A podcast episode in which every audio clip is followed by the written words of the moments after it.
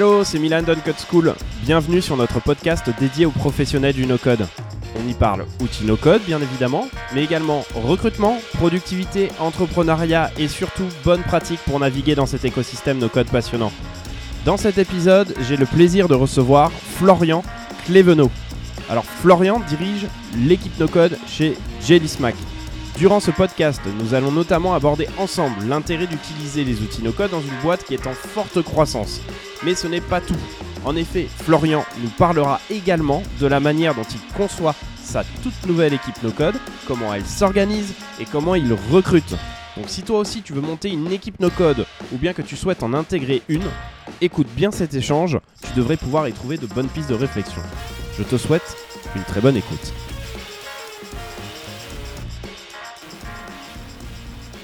Allez, c'est parti. Parfait, super. Salut Florian, est-ce que tu vas bien? Eh ben écoute, ça va super et toi? Trop bien, bienvenue euh, dans ce premier podcast et mon premier invité sur euh, Uncode Session qui du coup va parler de l'organisation euh, des entreprises sur les outils no-code, on va parler product builder et, et puis surtout on va vraiment se faire kiffer en parlant vraiment no-code pendant à peu près 45 minutes à une heure.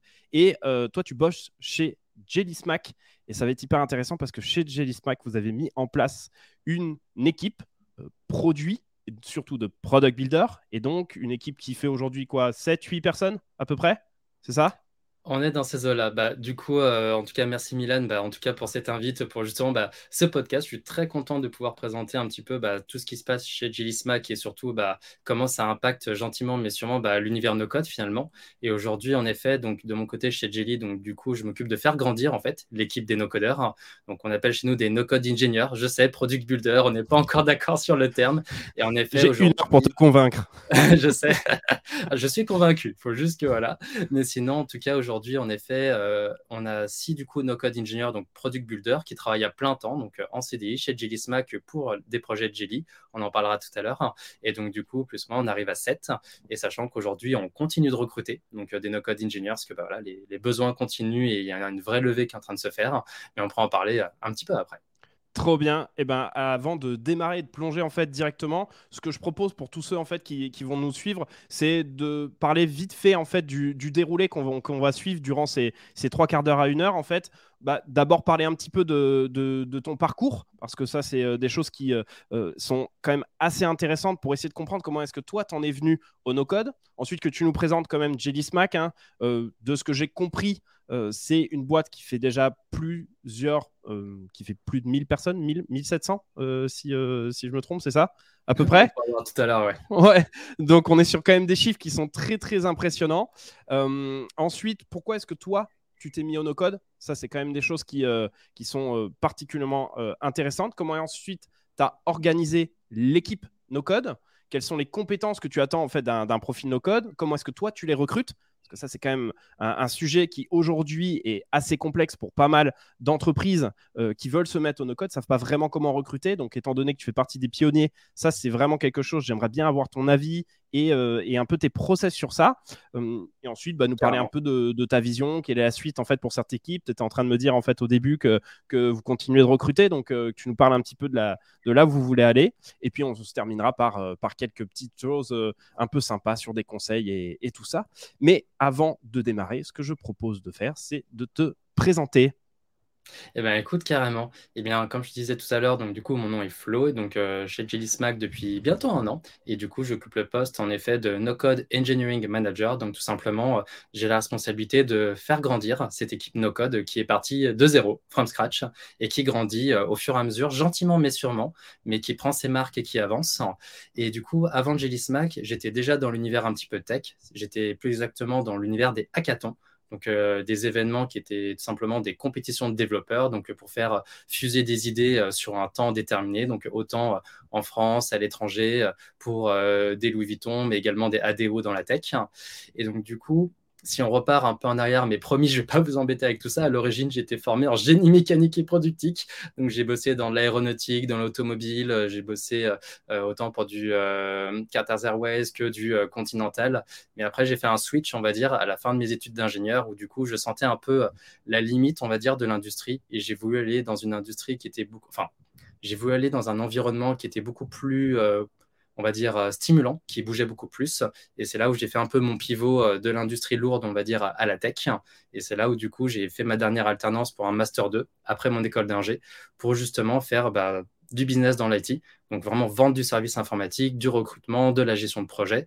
En parallèle de tout ça, de l'événementiel. Et c'est un peu ce melting pot qui m'a amené sur le hackathon.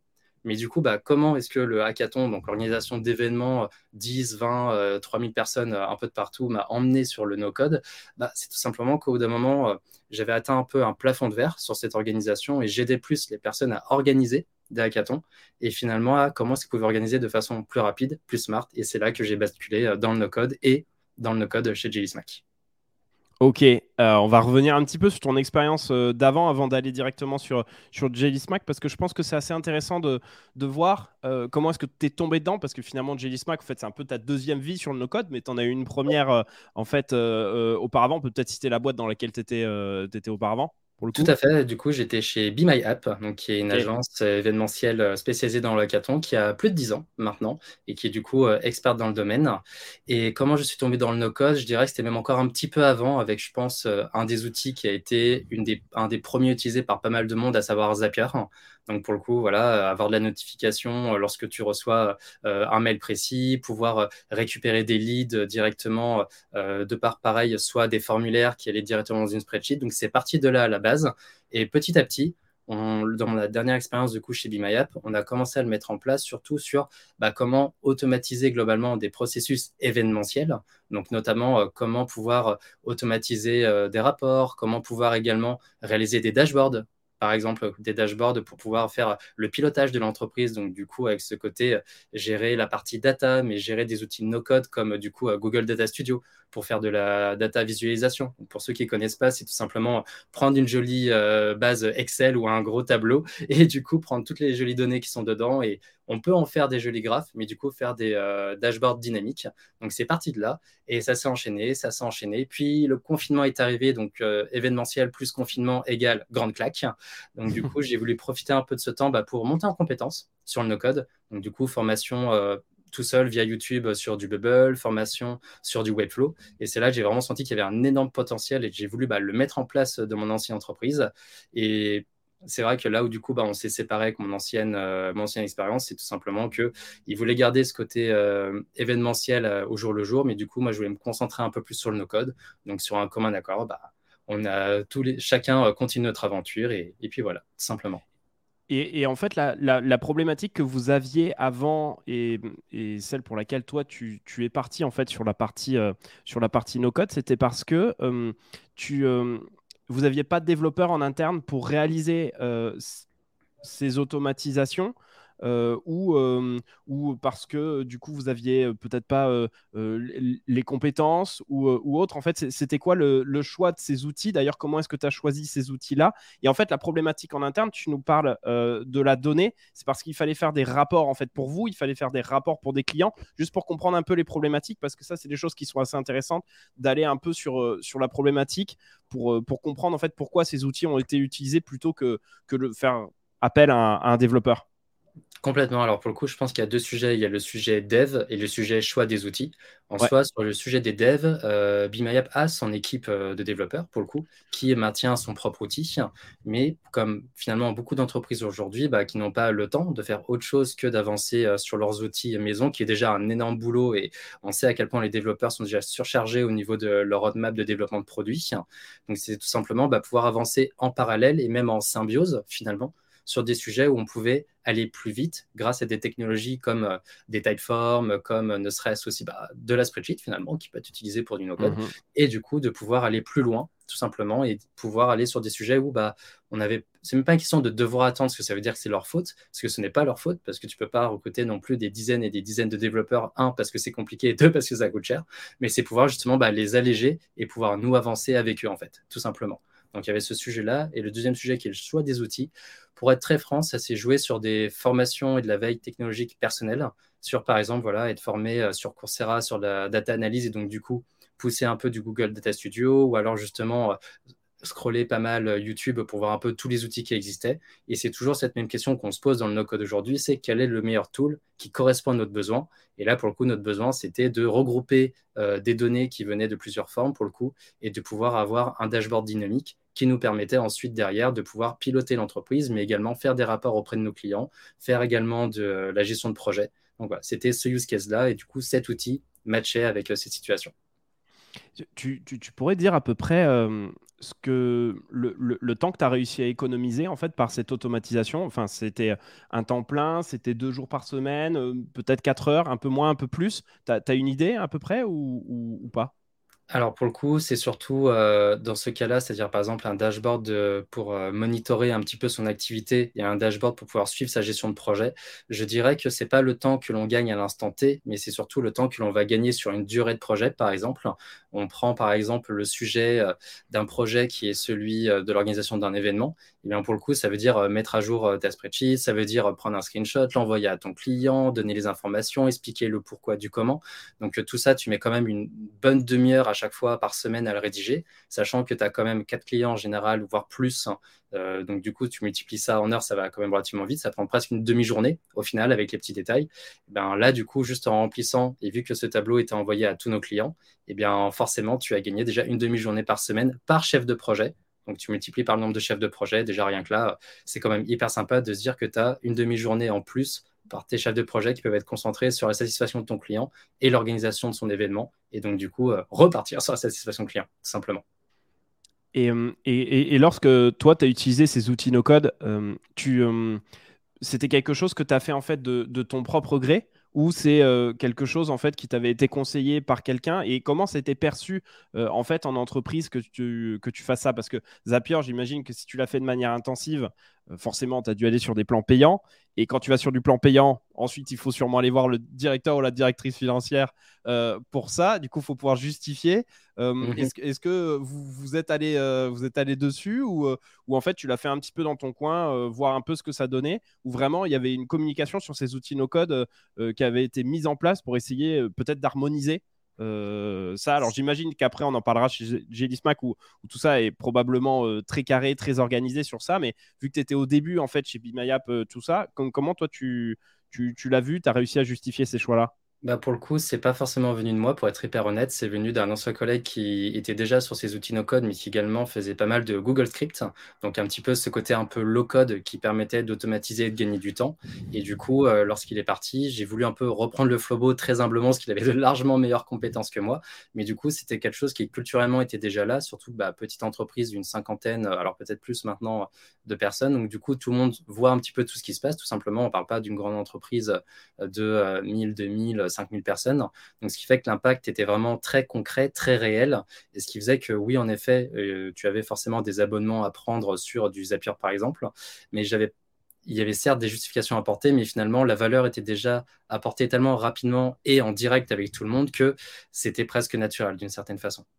Ok. Et, euh, lorsque vous avez organisé en fait ces, ces hackathons, euh, moi, je sais qu'à l'époque, Bimayab, j'avais, j'avais notamment connu, puisque avant de ça, j'étais, j'étais dans la réalité virtuelle et euh, du coup, il y mhm. avait des clients qui avaient organisé en fait euh, des, des hackathons autour de la réalité virtuelle. sur, sur du no-code, tu as, déjà organisé un hackathon no-code ou est-ce que c'est des choses qui. On, en parlait, on en parlait déjà en fait quand, quand y étais ou pas?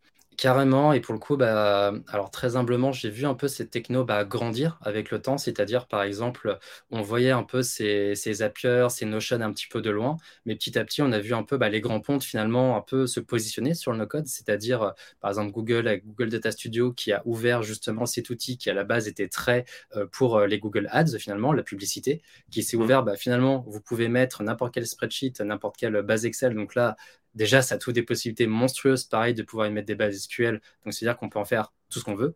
Et voir également, surtout, bah, quand je parlais des grands ponts, c'est également Amazon, Google, euh, Amazon, Microsoft, qui ont lancé leurs propres outils, justement, de nos codes. Amazon, j'avoue, j'ai oublié le nom de leur plateforme. C'est Onecode. Onecode, merci. Et par exemple, Microsoft qui a lancé les Power Apps, justement, pour mm. pouvoir euh, interconnecter leurs tools. Et justement, bah, de voir déjà des grandes entreprises se positionner là-dessus, on se dit, attends, c'est peut-être pas juste a thing, il y a vraiment quelque chose qui est en train de se passer. Et pour répondre à ta question, en effet, on a organisé des hackathons pour euh, Microsoft, justement, pour mettre en avant ce côté Power BI, justement, Power Apps, Power Apps, justement, et pas Power BI, sur comment bah, améliorer le quotidien bah, des employés qui utilisent toute la suite, pardon, Microsoft, que ce soit Teams, etc. Et, à l'époque, je ne sais pas si tu te souviens de, de ces hackathons, si, si tu as pu y, participer. Tu, te souviens en fait, euh, parce qu'en règle générale, c'est souvent sur un week-end, euh, c'est la manière dont ça se passe. Euh, tu, te souviens si les participants arrivaient à prendre en main assez rapidement en fait ces outils-là ou, c'était assez compliqué parce que, enfin, pour avoir fait plusieurs hackathons avant, notamment sur la partie un peu plus dev, bah, c'est vrai que la production, enfin, arriver à produire quelque chose en un week-end en, tant que dev, bah, c'est pas des choses qui sont tu fais ce que tu peux, on va dire. Euh, c'est pas forcément euh, hyper simple, mais c'est vrai qu'avec les outils no-code, tu peux aller plus loin. Est-ce que tu as pu voir un petit peu euh, les rendus, les difficultés qu'il y avait à l'époque sur, ces, sur, sur cette partie hackathon et peut-être même les profils qu'il qui y avait Ou je sais pas si tu étais impliqué en fait dessus? Je le suivais de loin pour le coup, c'était des collègues qui étaient dessus, mais pour répondre à ta question, l'avantage des outils no-code, c'est qu'ils se prennent en main facilement. Donc, tu as toujours une courbe d'apprentissage. Après, l'idée, c'est justement sur ces hackathons d'avoir plutôt des temps de prise en main justement de ces outils avec souvent ce qu'on appelle des MVP chez Microsoft qui justement bah, accompagner les équipes pour pouvoir soit les guider, soit monter en compétences. Mais en tout cas, on a réussi à avoir des projets hyper cool en très peu de temps. Et ça, c'est hyper sympa. Et ça, ça fonctionne pour quasiment tous les tools en no-code aujourd'hui. Alors évidemment, tous ne sont pas égaux en termes de courbe d'apprentissage. Hein. Ça, je pense que c'est euh, un vaste sujet. Mais pour le coup, même sur d'autres hackathons, tu vois, j'ai pu voir des, euh, des, protos, des prototypes euh, d'applications qui étaient soit, par exemple, des web pages, mais qui étaient faites sur Notion, par exemple, et qui du coup étaient hyper bien faites. Tu as l'impression que c'est une vraie web page qui tourne super bien, ou d'autres qui vont faire un peu de, bubble. Bon, là, c'est quand même des personnes un peu plus, un peu plus posées, mais on arrive à avoir des, on arrivait à avoir des choses en tout cas hyper sympas. Mais voilà, ça c'était du coup ce qui se passait dans les hackathons, et du coup, ce qui est cool, c'est de voir que le, on est passé de le no-code, bah, c'est le gadget, et le no-code, c'est finalement du proto à ça devient un outil stratégique et c'est ce qui est en train de se passer justement chez Jelly aujourd'hui.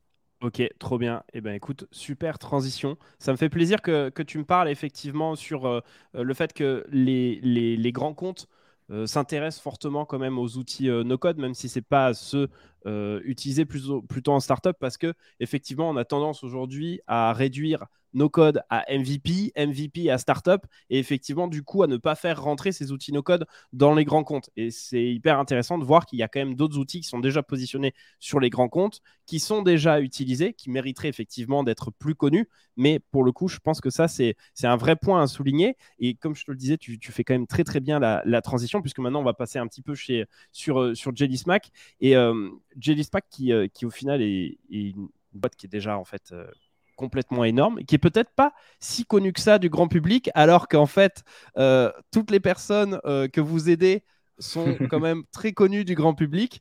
Euh, est-ce que tu peux, tu peux nous présenter ce que fait Jelly Smack pour, que, pour que tout le monde soit opérationnel sur, sur ce que vous faites? Bien sûr, bah, très rapidement, Jelly Smack, c'est une entreprise qui a été montée par des Français il y a maintenant six ans par nos co-founders et qui du coup était partie d'un postulat très simple qui était celui que bah, l'édition de vidéos et surtout de la création de contenu est énorme aujourd'hui. C'est-à-dire qu'il y a une consommation quand même sur YouTube, TikTok qui est assez monstrueuse et que les créateurs bah, s'éclatent à faire des vidéos. Sauf qu'il y a un pain point, euh, une problématique qui est énorme sur l'édition de vidéos, enfin sur la création de contenu, c'est l'édition de vidéos justement. Et du coup, ils se sont dit comment est-ce qu'on peut euh, aider tout ça Ce qui fait qu'aujourd'hui, Jelly Smack a deux grands business, on va dire, à deux grands axes. C'est comme ça que je les en tout cas. Un premier qui est vraiment la création de contenu en interne, c'est-à-dire que Jelly Smack, comme tu disais, n'est pas forcément connu du grand public, mais par contre a ses propres chaînes de contenu sur YouTube ou autres plateformes, notamment euh, Gameology sur le gaming, notamment tu vas avoir Oh My Goal pour le foot, Beauty Studio, qui tous à eux cumulés euh, je pense qu'il génère plus de 6 à 8 milliards de vues, si je dis pas de bêtises, par mois. Donc, ce qui est quelque chose d'assez conséquent par mois, ah tout à fait. Donc, c'est très conséquent. Et pour le coup, je pense que je reste de me faire tirer les oreilles sur les chiffres, mais on est quand même dans ces ordres de grandeur, en tout cas. Mais ce qui se passe, c'est que du coup, on a nos propres studios, on va créer nos propres contenus, faire nos interviews et du coup, les envoyer euh, sur les plateformes. Et ce qui est intéressant, c'est que finalement, eh bien, cette euh, réussite, c'est-à-dire que ces chiffres bah, permettent aussi d'avoir une légitimité auprès des créateurs. Et c'est là qu'intervient le deuxième modèle, c'est qu'on vient accompagner les créateurs pour que justement ils puissent faire grandir leur communauté. C'est-à-dire que notre valeur, c'est pas on vous garantit un nombre X d'abonnés en plus, c'est plutôt vous aider à vous lancer sur, par exemple, Facebook, si vous n'êtes pas encore, vous lancer sur TikTok. Et tout cela également, en plus, en gardant l'esprit qu'a le créateur, c'est qu'aujourd'hui, on n'impose pas une ligne directrice ou de euh, direction artistique à un créateur, c'est vraiment ils font leur sujet et ils font leur rush. Donc euh, rush, donc du coup euh, les prises de vidéo.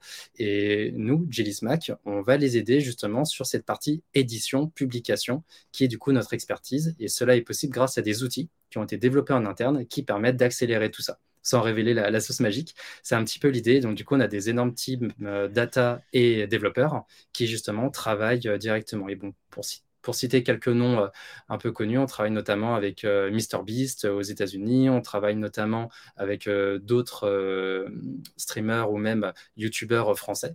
Donc pour le coup, on est vraiment assez large aujourd'hui. Et pour comprendre un petit peu le, business model pour euh, ceux qui regarderont euh, cette vidéo, qui sont intéressés par, euh, par Jelly Smack, c'est un, un, abonnement, c'est des fees sur, sur la monétisation. Il y a, il y a, un business model en fait que, sur lequel vous êtes positionné, forcément, mais j'imagine. Mais quel est-il? Alors là, pour le coup, je pense que ça va vraiment plus être les business qui vont pouvoir te répondre. Et je pense que pour être très franc, tout va dépendre aussi des créateurs. On va voir par exemple, tu vois, des very importants créateurs ou autres. Mais l'idée, en effet, c'est euh, de plutôt avancer en partenariat avec les créateurs et justement de ne pas être là pour bah, un petit peu être vampire, mais plutôt pour les aider à grandir tout simplement. Donc on va avancer là-dessus globalement. Ok, d'accord, un vrai côté win-win en fait euh, dessus. Et je confirme effectivement pour être, euh, pour être totalement dans le côté euh, édition, et enfin tu le vois bien avec ce podcast, qu'effectivement le montage vidéo plus le partage, c'est des choses qui prennent bah, deux fois plus de temps que finalement l'enregistrement en, lui-même. Donc c'est une vraie, vraie plus-value finalement d'avoir ce genre de, de, service parce que bah, ça nous laisse plus de temps pour, pour de la création de contenu, ce qui est finalement un peu notre cœur de métier et c'est là où on est bon.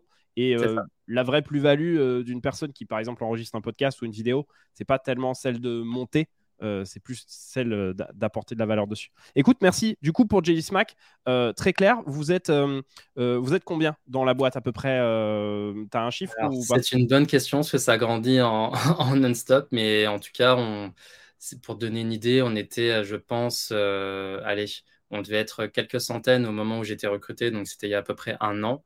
Et là, on a dépassé les quatre chiffres il y a déjà un bon moment, en tout cas. Donc, on a un recrutement qui est assez, euh, assez conséquent, où du coup, justement, l'idée, c'est qu'on puisse aider bah, tous les créateurs un peu du monde, justement, à go bigger. C'est vraiment euh, notre headline. Et du coup, bah, ça demande à justement aller un petit peu de partout.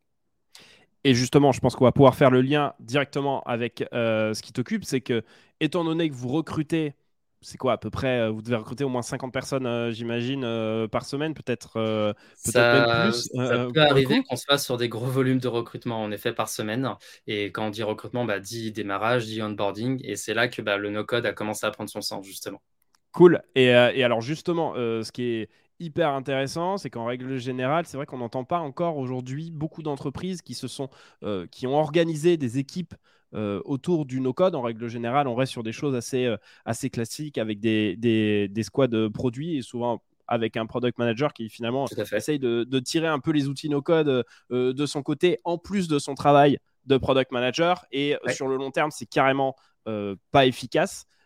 et donc, du coup, ça m'intéresse vraiment que tu, me, tu, tu commences à, à, à, me présenter en fait, l'équipe que vous avez construite, quelle était la problématique que vous avez essayé de résoudre en fait au début, puisque vous n'avez pas commencé aujourd'hui, euh, vous êtes, euh, vous êtes 8. Euh, tu, euh, pas, vous n'avez évidemment pas commencé à 8.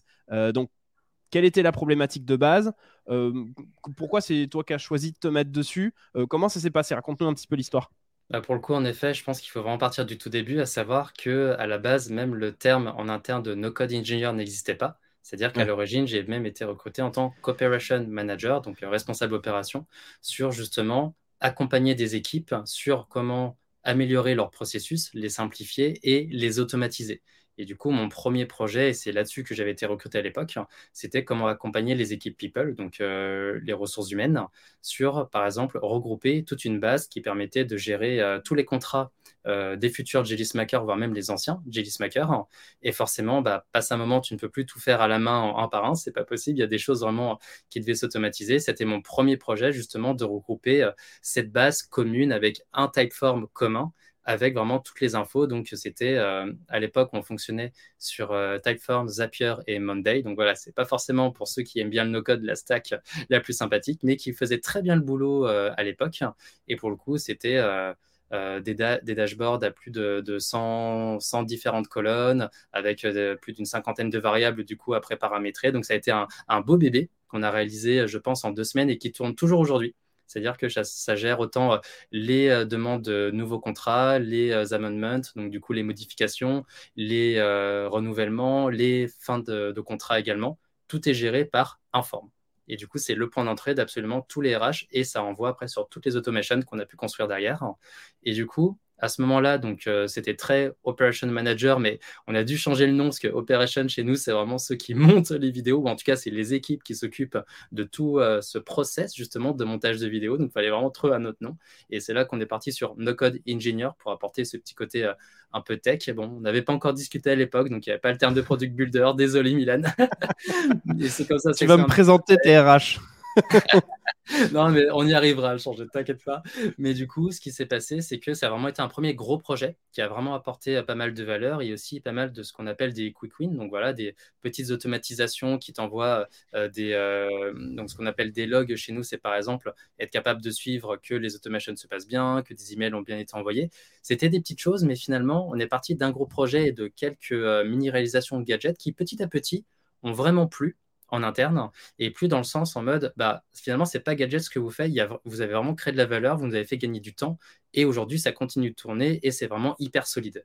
Et petit à petit finalement c'est le on va dire, le, bruit a un peu couru finalement. Et finalement, bah, les personnes en légal sont venues vers nous. Voilà, comment est-ce que vous pourriez nous aider? Pareil en finance. Donc euh, petit à petit, on est même devenu une équipe qui aidait plus les départements en support d'une certaine façon. Et encore une fois, petit à petit, à force d'avoir des projets qui tournent bien et qui étaient cadrés, on s'est dit, attends, là, il y a un besoin. Là, il y a vraiment un vrai levier stratégique à mettre en place. Essayons de recruter. Et c'est là qu'est arrivé notre premier recrutement. Donc, euh, je suis arrivé en juillet, donc cinq mois plus tard avec notre premier no-code engineer. Et du coup, après, on a commencé à pouvoir, bah, qui dit plus de ressources, dit pouvoir faire plus de projets. Donc, plus de projets qui, pour le coup, fonctionnent. Donc, ça, c'est très cool. Dit justement, bah, continuer un peu à mettre en valeur un peu ce qu'on réalise et du coup, les besoins qui ont commencé à tomber. Simplement, c'est parti de là à l'origine. Ok, et, euh, et, en fait, cette partie no-code, c'est euh, vous qui avez décidé de, de choisir de, le réaliser avec des outils no-code en fonction de ce que justement la, branche People, les RH euh, avaient envie de faire, ou euh, les développeurs avaient aussi proposé une solution? Alors pour le coup, justement, euh, Tech et People étaient vraiment complètement séparés et c'était plus l'équipe, alors mon manager pour le coup, Benoît, donc l'IT director, qui, qui avait poussé justement Monday pour passer bah, de la spreadsheet et de l'Excel à ayant un outil commun en SaaS, en ligne, qui nous permettent déjà d'avoir une donnée commune relativement propre et qui derrière bah, nous permettent d'automatiser des éléments globalement. Et c'est là que déjà on a pu, rien qu'avec quelques automatisations internes à Monday, on a déjà pu bah, apporter une valeur monstrueuse à ce qui était euh, poussé. Et c'est finalement grâce à ça qu'on a pu aller encore plus loin. Maintenant, aujourd'hui, on a vraiment, euh, on en parlera peut-être après, mais on a vraiment cette volonté de comprendre quel est le besoin d'un département. Par exemple, on parle des people, mais ça peut très bien être les ops ou autres, et se dire quel est le meilleur outil par rapport à ton besoin finalement. Et, euh, en fait, attends, je, trouve qu'il y a quelque chose qui est hyper intéressant dans ce que tu as dit. Finalement, la boîte, elle a un peu commencé, euh, comme toutes les boîtes, entre guillemets, alors j'ai pas envie de dire à l'arrache, mais tu commences sur un, spreadsheet un peu classique, un Excel, un Google Sheet pour essayer d'organiser un petit peu les opérations. Et du coup, à un moment donné, ce qui s'est passé, vous avez dit, ouais, ça, c'est pas tellement efficace il faudrait qu'on passe en fait sur Monday. Euh, et à ce moment-là, euh, dans les équipes, euh, lorsque vous êtes passé sur Monday, parce que en fait ça pourrait être Monday, enfin tu nous parleras de Notion puisque visiblement vous êtes sur une migration par la suite, donc ça c'est assez intéressant. J'aimerais bien que tu me dises à partir du moment où vous êtes passé à Monday, qui est du coup quand même un SaaS, qui est pour le coup quand même très différent d'un spreadsheet, comment les équipes se sont appropriés l'outil, vous avez fait des, formations en interne, il y avait des vidéos sur Internet, où vous avez dit, allez, on passe dessus parce que parce que c'est pas efficace et euh, forme-toi, essaye de faire quelque chose. Parce que le souci, c'est qu'il y en a qui vont être hyper motivés, qui vont faire des super trucs, euh, il y en a d'autres qui vont pas être motivés, et puis il y a surtout plein de gens qui vont peut-être faire des choses un peu dans leur coin, et le souci, ça va être de devoir rassembler, en fait, euh, ensuite donner le bon framework pour pouvoir travailler. comment est-ce qu'on passe finalement, et ça, je pense, c'est une question qui est hyper importante dans une entreprise, comment est-ce qu'on passe d'un spreadsheet à un outil qu'on pourrait qualifier en fait de, no-code, en tout cas un, outil qui, en tout cas dans l'univers no-code, est, en tout cas assez connu pour, pour bien organiser la productivité. Comment ça se passe? Enfin, en tout cas, comment ça s'est passé chez vous? Carrément. Alors pour le coup, j'étais quand je suis arrivé, c'était déjà en place. Donc la transition s'était déjà faite. Mais disons que le fond du fond, c'était OK, aujourd'hui on est en train de grandir. Aujourd'hui, on réalise énormément d'actions manuelles. Comment est-ce qu'on peut gagner du temps pour euh, arrêter, justement, si je reprends un peu la partie euh, people euh, ressources humaines, comment arrêter de tout rentrer à la main, un par un? Comment est-ce qu'on peut être beaucoup plus smart finalement? Comment est-ce qu'on peut, bon, allez, j'utilise un peu de buzzword, mais un peu agile, c'est-à-dire comment est-ce qu'on peut finalement bah, automatiser au maximum, comment est-ce qu'on peut optimiser? Et c'est là qu'est venue justement bah, l'apparition, un peu la mise en place d'un outil no-code comme euh, Monday. Aujourd'hui, on passe sur Airtable, mais ça, on y viendra plus tard. Mais c'est l'idée de comment est-ce qu'on peut automatiser tout ça et faire gagner du temps? Et finalement, au début, on peut se dire, attends, un nouvel outil, c'est à faut prendre en main, ça fait toujours un petit peu peur et il y a un vrai management du changement là-dessus. Mais pour le coup, ce qui est génial avec un outil no-code comme un Monday ou un Airtable, c'est que, eh ben, il se passe deux choses. La première, c'est que tu as un effet wow très rapide. C'est-à-dire que du moment que tu montres qu'un outil est simple à utiliser et qui te fait gagner du temps, bah déjà, tu n'as qu'une seule envie, c'est de l'utiliser.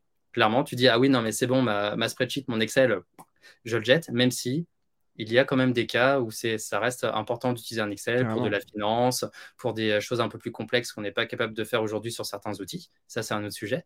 Mais du coup, de part déjà cet effet wow, bah déjà, on donne envie. Donc déjà, tu enlèves un peu ce, blocage de je ne veux pas changer d'outil. Déjà, tu passes cette première barrière de j'ai un pied dedans. Donc déjà, l'outil, il n'est pas ghosté, on va dire. Les gens ne mmh. l'évitent pas. Et après, ce côté formation. Alors, je n'ai pas vécu, pour le coup, euh, cette transition, mais J'imagine qu'il y a eu justement bah, de la formation euh, soit par équipe, soit de la formation justement euh, par team, globalement. Mais en tout cas, ce qui est génial avec des outils no-code comme cela, c'est qu'il y a des ressources assez insatiables sur les, euh, sur les réseaux, que ce soit du YouTube ou autre. Et je trouve qu'on peut apprendre vraiment très très vite. Et pour être hyper honnête, avant de commencer, commencer pardon, chez JD Smack, je ne connaissais pas monday.com et c'était mon boss le savait, hein, il n'y avait pas de souci, j'ai pas menti sur le CV, mais je pense que j'ai dû me former aller 4 heures euh, sur du YouTube euh, avant de commencer, à faire 2-3 essais perso, et c'était parti en fait. C'est finalement ce qui est génial avec les outils no-code, c'est que une fois qu'on les a compris, qu'on les a pris en main, on peut aller partout. Une fois qu'on a compris les clés, on peut aller hyper vite, et ça c'est trop cool.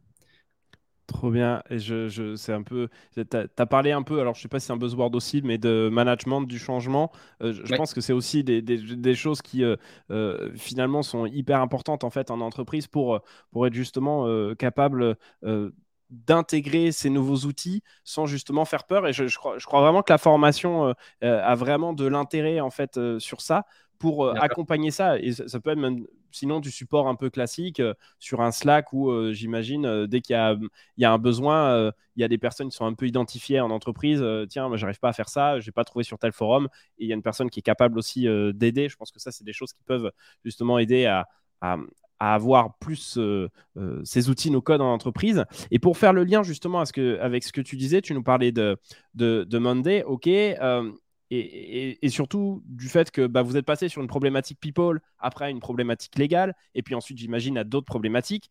Et par conséquent, à un moment, tu as commencé à me citer d'autres outils, notamment Airtable, etc. Euh, Parle-nous un petit peu de ça. Euh, pourquoi ces nouveaux outils sont arrivés Ça, c'est, on va dire, la mhm. première question que, que j'ai. La seconde, c'est euh, à partir de ce moment-là, j'imagine, bah, vous, vous avez commencé à avoir beaucoup plus de demandes. Du coup, qui dit plus de demandes dit besoin de recrutement et besoin de structuration je pourrais répéter les questions euh, si jamais tu les as pas. Il y a beaucoup euh, d'éléments, mais je vois pas. Effectivement, dans un premier temps, euh, est-ce que du coup vous êtes parti sur de nouveaux outils parce que vous avez vu des limites à par exemple un Monday ou c'était pour ajouter des nouvelles fonctionnalités qui n'étaient pas dispo dans Monday C'était quoi la, philosophie? pour le coup, c'est les deux. C'est-à-dire qu'aujourd'hui, et pour ne pas casser du sucre sur le dos sur, sur, sur certains outils plus que d'autres, hein, c'est tout outil est bon dans le cas qui lui est défini. C'est-à-dire que Monday, quand ça a été mis en place, c'était très bien. Et ça a vraiment très bien tourné pendant un bon moment. Ça faisait vraiment euh, tout ce qu'on voulait. Il faut savoir que Monday a des outils d'automation en interne. On peut également euh, intégrer des outils externes, donc le connecter euh, en natif avec des Gmail, des Slack. Donc vraiment, on peut faire quand même des choses assez sympathiques. On peut créer des webbooks si on veut aller un petit peu plus loin. Donc ça, c'est un très bel outil. Maintenant, en effet, là, petit à petit, Monday va rester encore présent pendant très longtemps, je pense, parce que euh, on a énormément on a beaucoup d'éléments business quand même qui sont dessus, mais qu'aujourd'hui on avait besoin d'un nouvel outil comme un Airtable, par exemple, qui te permet, bah, il faut se dire qu'un Monday est project oriented, donc orienté projet dans sa façon d'utilisation, alors qu'un Airtable, qu'on est en train de mettre en place gentiment mais sûrement, est plus orienté base de données avec du coup un natif sur de la connexion API, donc du coup de pouvoir aller plus dans le détail sur les éléments qu'on peut rentrer. Donc c'est finalement aller sur un autre niveau de complexité et un autre niveau justement bah, d'automatisation. Un peu comme aujourd'hui on fait euh, ces transitions euh, Zapier-Make, Zapier qui est très bien aussi pour des petites tâches, qui arrive à faire des choses relativement complexes lorsqu'on le maîtrise bien, mais au bout d'un moment, tu as besoin de passer euh, à l'étape suivante, ou en tout cas dans notre cas, sur un niveau de complexité, sur une volumétrie de ce qu'on appelle des scénarios donc d'automatisation, on a eu ce besoin de passer sur un outil un peu plus conséquent, à savoir Make pour le coup. Mais les deux outils sont très bien, mais pour des use cases définis. Et, euh, et aujourd'hui, donc euh, au niveau de la stack, euh, c'est limite full Airtable et full Make ou vous regardez un petit peu d'autres outils? Également On reste ouvert aux autres outils, c'est-à-dire qu'on a des outils principaux, mais la beauté du no-code, c'est qu'il y a quand même des dizaines et des dizaines d'outils qui soit existent déjà, soit sont en cours de création.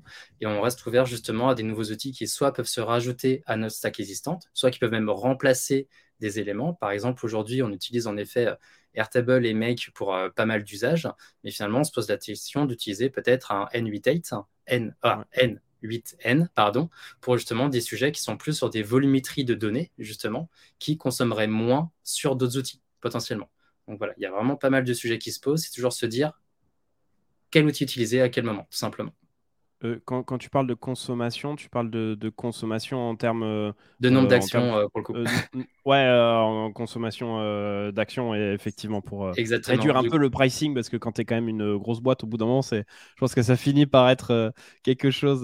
Il y a, y a un sujet là-dessus, puis tu as surtout aussi ce sujet, finalement, que, en effet, pour ceux qui nous écoutent, qui ne connaissent pas forcément, en général, dans les automatisations sur le no-code, on ne va pas fonctionner sur un prix qui est sur le nombre d'utilisateurs, mais plutôt sur un nombre d'actions sur notre scénario, c'est-à-dire voilà, euh, je reçois euh, mon déclencheur, c'est je reçois tel email, j'ai un module qui détecte le, contenu, j'ai un module qui envoie une notification, pour faire très simple. Et donc là, tout ça, ça nous fait trois actions. Sauf que forcément, au bout d'un moment, bah, plus on a des choses compliquées et plus on a des euh, scénarios qui tournent régulièrement, bah, on passe de 3 à 100, à 1500, à plus. Et forcément, sur des cas où on doit faire de la mise à jour de données, et eh ben, ça fait un petit peu mal de cramer X milliers de données en un coup sur euh, une base qu'on a au mois. Donc voilà, c'est se poser la question de comment optimiser les workflows, comment utiliser le bon outil au bon moment et équilibrer un petit peu tout ça pour que. Euh, alors il y a une question de prix, c'est sûr, mais c'est vraiment une question d'optimiser, d'automatiser. Wow, one, two, three, four. Une question d'optimisation un petit peu au fur et à mesure, tout simplement.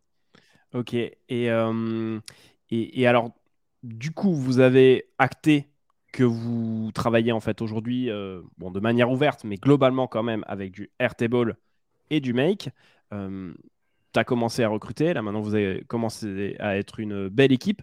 Comment s'organise l'équipe chez vous en fait de no code engineer euh, slash euh, product builder? Comment, comment ils s'organisent Est-ce qu'il il y a des juniors, il y a des plus seniors, il doit y avoir des head of Comment ça marche? Et, comment tu, tu, comptes la faire, la faire évoluer en fait? Je te, laisse, je te laisse nous dire un peu ça parce que ça, je pense que c'est un vrai sujet euh, pour plein de boîtes aujourd'hui qui commencent à recruter. Souvent, mhm. on est plutôt sur le recrutement, on va dire, euh, d'une personne euh, qui, va être sur cette partie no-code. Vous êtes, je pense, faites partie des boîtes les plus avancées, en tout cas en France, sur le, sur le sujet. donc, vous avez déjà probablement au moins six mois, voire un an, peut-être même deux d'avance sur certaines boîtes. Comment, comment vous êtes organisé dessus? Alors pour le coup, je vais même répondre à la question que tu avais juste avant, qui du coup bah, va permettre de, te répondre à cette deuxième partie. C'est bah, déjà comment est-ce qu'on a recruté, tout simplement. Mm. Parce que finalement, c'est de par ce recrutement que l'équipe s'est construite et formée. Le recrutement, donc je parlais tout à l'heure de notre premier no-code qui est arrivé euh, cinq mois après moi, bah, on est parti de zéro. C'est-à-dire qu'aujourd'hui, dans le no-code, et surtout bah, à l'époque, donc en novembre 2021, même si c'est pas si loin que ça, eh bien, il n'y avait pas de ressources. C'est-à-dire qu'on euh, ne trouvait pas de job description, on ne trouvait pas de salaire minimum, maximum. Le métier en lui-même étant tellement récent que tu peux même pas dire dans ta fiche de poste, bah, du coup, je veux tant d'années d'expérience, je veux euh, sur tel ou tel tool. Pareil, euh, du coup, tu sais pas si tu fais une fiche de poste pour un euh, manager de produit, vu qu'on parle de produit builder, ou est-ce que tu fais une fiche de poste pour un gestionnaire de projet, pour un, ingénieur? Donc, on est vraiment parti de zéro. Et finalement, on s'est dit, OK, finalement, qu'est-ce qu'on fait tous les jours sur nos automatisations? Posons-le sur le papier. C'est bon, c'est notre euh, description de, de, poste, à savoir faire des discoveries, donc rencontrer justement bah, un petit peu tous les départements et comprendre leurs problèmes, comprendre leurs besoins surtout, identifier les solutions techniques, mettre en place ces solutions techniques, les délivrer et avoir quelque chose de pérant qu'on puisse transmettre. Et finalement, on s'est dit, allez, ça, c'est notre vision, c'est ce qu'on veut faire d'une façon globale, posons-le et testons. Au début, on a galéré, c'est-à-dire que je chassais par moi-même et également avec l'aide de quelques recruteurs en interne des profils, parce que pareil, bah déjà, on tape no code sur LinkedIn, on a tout. On a no code freelance, on a no code builder, on a product builder, enfin, on est vraiment parti de zéro. Donc, il a fallu bah, pas se casser les dents, j'irai pas jusque-là, mais on y allait un peu à tatillon. Alors qu'aujourd'hui, maintenant, c'est bon, on a vraiment un process qui est défini, on a notre euh, job description qui est hyper propre, on sait quelle étape réaliser. Alors qu'avant, c'était bon, t'aimes bien le no-code, t'es bon, tu veux avancer. Bon, bah, c'est parti. Donc, euh, ce qui reste toujours des très bonnes étapes, mais finalement, on a réussi à avoir quelque chose maintenant de plus structuré qui nous permet d'avancer. Et finalement, également, pour répondre un peu maintenant à ta question de comment l'équipe s'est structurée et organisée, eh bien, forcément, au début, on était deux. Aujourd'hui, on est 7 et demain, on sera peut-être 10, voire 15. Bah, tu n'organises pas ton équipe ni euh, ta gestion de projet de la même façon, clairement. Et finalement, c'est à chaque recrutement qu'on a repensé notre façon de travailler qu'on a pu itérer. C'est-à-dire qu'au début, c'était vraiment, OK, on a des demandes qui arrivent sur Slack. Voilà, telle personne a besoin de ci, telle personne a besoin de ça. Donc au début, euh, tu es un petit peu au mode pompier justement euh, pour avancer. En parallèle, tu essayes un peu bah, de régler les gros problèmes où tous les jours, euh, tu reçois tu sais pas combien de, de, Slack et que tu te dis, attends, ça, si je le fixe, ça me fera gagner du temps. Ça, si je le fixe, ça me fera gagner du temps. Donc il y a vraiment eu un grand moment de poser des bases finalement, poser des fondements qui nous permettaient de dégager du temps. Puis petit à petit, recruter deux autres personnes. Donc là, on a pu passer à quatre et se dire, OK, mettons en place un funnel de projets, un petit peu en mode Kanban, c'est-à-dire quels sont les projets qu'on doit réaliser, quels sont les projets à évaluer, en cours, finis. Donc là, on commençait déjà à avoir un peu de visibilité sur ce qu'on faisait. Ça fonctionnait euh, pas mal. Après, on s'est rendu compte que bah, c'était bien d'avoir une visibilité, mais il nous manquait la notion de temps et la notion de priorité. Donc finalement, c'est rajouter une vision un peu sprint qu'on retrouve un petit peu chez les développeurs, c'est-à-dire se dire, voilà, en deux semaines, on a un nombre de cartes définies, euh, euh, à des personnes définies, et vous avez deux semaines pour les réaliser et pour avancer. Donc là, très bien, on peut prioriser des cartes, on peut se dire, enfin des cartes Notion, j'entends, et se dire du coup, voilà, tel projet, il faut le lancer parce que euh, tel département en a vraiment besoin, c'est critique. Donc voilà, on commence déjà à avoir une vision assez propre et on peut également justifier également ce qu'on réalise, c'est-à-dire que lorsque j'ai des VP ou même des directeurs qui viennent nous voir en disant Florian, il faut vraiment que tu m'aides, j'ai besoin de toi, j'ai besoin d'un no-code ingénieur, bah, du coup, je peux du coup légitimement leur montrer la roadmap, leur dire bah voilà, voilà la charge que j'ai sur deux semaines, c'est pas que je peux pas. Par contre, c'est avec plaisir de faire la discovery avec toi, comprendre quel est vraiment ton besoin et que derrière, on puisse l'intégrer dans le sprint et se lancer. Donc il y a un côté très euh, dev management finalement qui s'est retrouvé là-dedans. Et on s'est rendu compte que ça ne marchait pas non plus.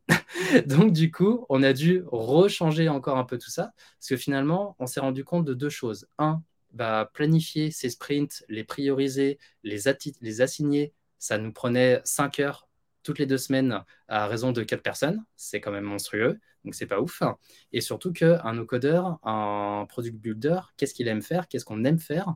C'est produire, globalement. Mm. Et qu'est-ce qui se passe sur des projets en interne, peu importe l'entreprise, c'est que tu vas avoir des projets qui vont aller plus vite que ce qu'on pensait, des projets qui vont être plus longs que ce qu'on pensait, et puis tu as les aléas de la gestion de projet qui sont que bah, tu vas avoir des interlocuteurs qui vont te répondre plus vite, moins vite. Le sujet, mm. finalement, va se lancer au bout d'une semaine, au bout d'un jour. Donc, c'est hyper variable. Donc, tu te retrouves finalement à des situations où tu vas avoir des personnes qui vont être, euh, où on pensait qu'ils vont être bons niveau projet, et finalement, ils sont blindés, ils n'arrivent pas à avancer. Inversement, d'autres qui étaient blindés, mais finalement, il y a tellement de temps mort qu'ils bah, sont dans l'attente. Donc, on s'est rendu compte très vite que ça ne fonctionnait pas. Et quand je dis on, bah, c'est les no-code ingénieurs, justement, qui nous l'ont remonté. Et de là, c'était bah, OK, c'est très simple. On se voit cet après-midi. Grosse session euh, ensemble, gros workshop.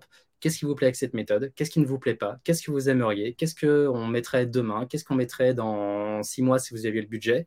Et c'est parti. Planifions tout ça et changeons. Ce qui fait qu'aujourd'hui, on a une méthode qui est très proche de ce que je te disais, du Kanban, mais on a un côté qui est plus libre, on va dire. C'est-à-dire qu'on a toujours ce funnel de j'ai euh, toutes mes étapes de création, à savoir je commence par les projets sont prêts à se lancer dans sprint, je fais une discovery, l'analyse technique, l'exécution, la documentation, super important. Et enfin, le projet est terminé.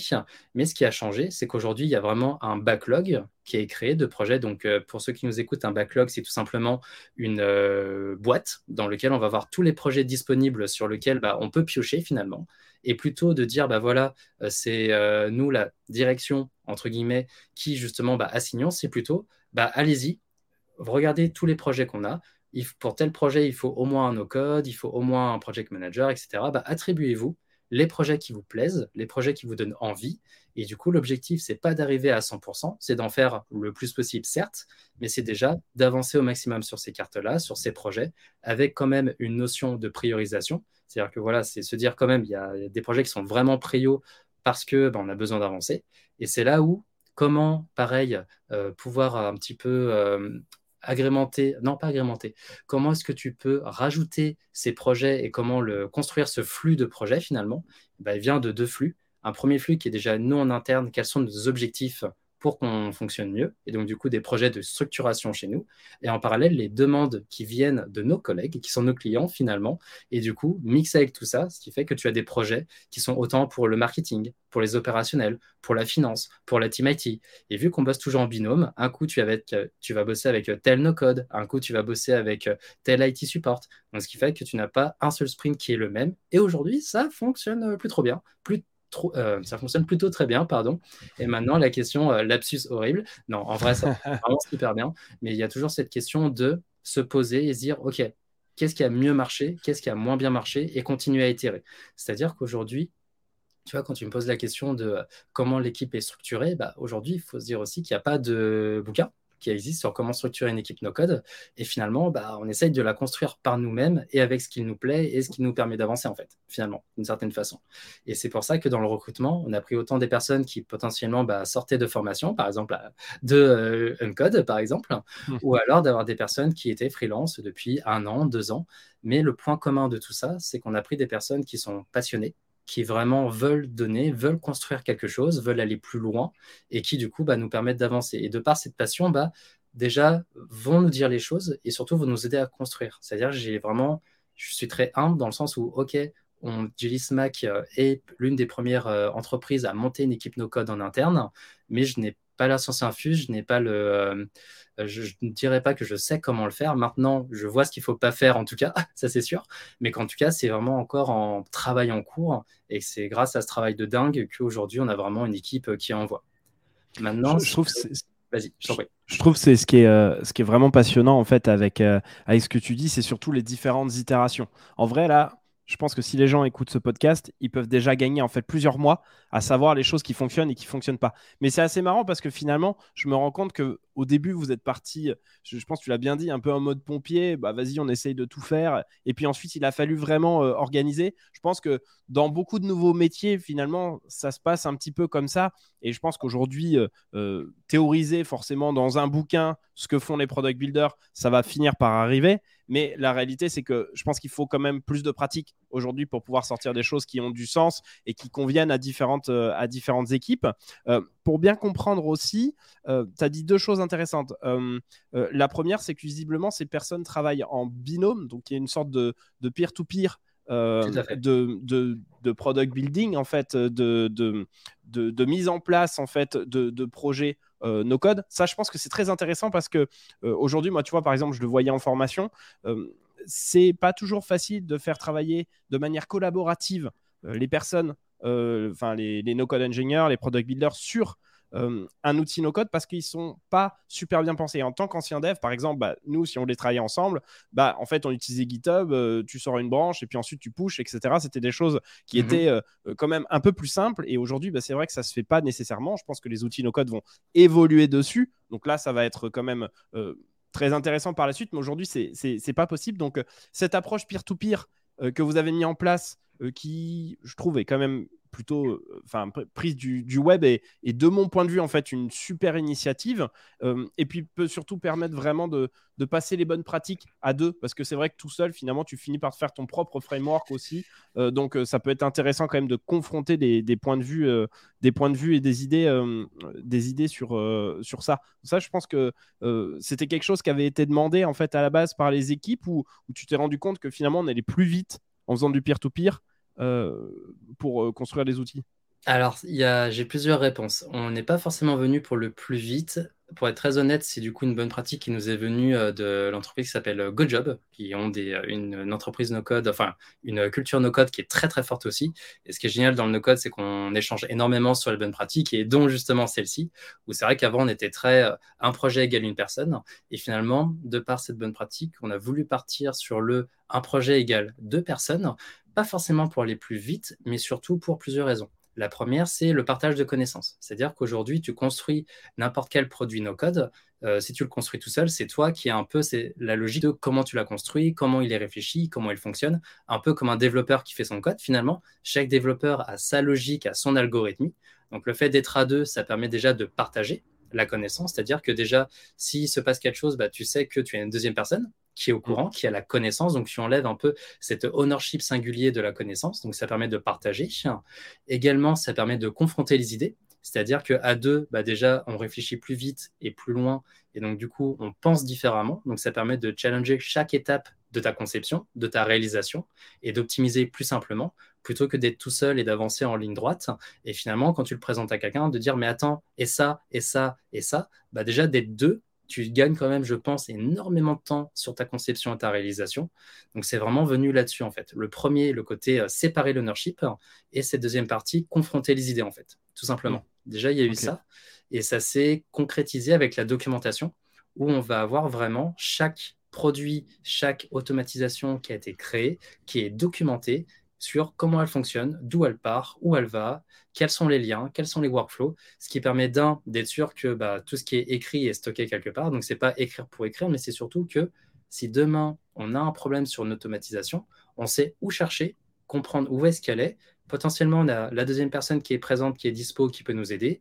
Et si jamais bah, personne n'est là parce que bah, voilà, c'est les ponts de mai, donc euh, tu n'as plus que deux personnes qui sont là pour tenir le navire, et bah, du coup, tu peux retrouver la doc et tu peux t'en sortir en fait. Et c'est ça qui Une doc que vous faites sur, euh, sur, sur quoi? Sur Notion aujourd'hui, pour le coup. On est ok, d'accord.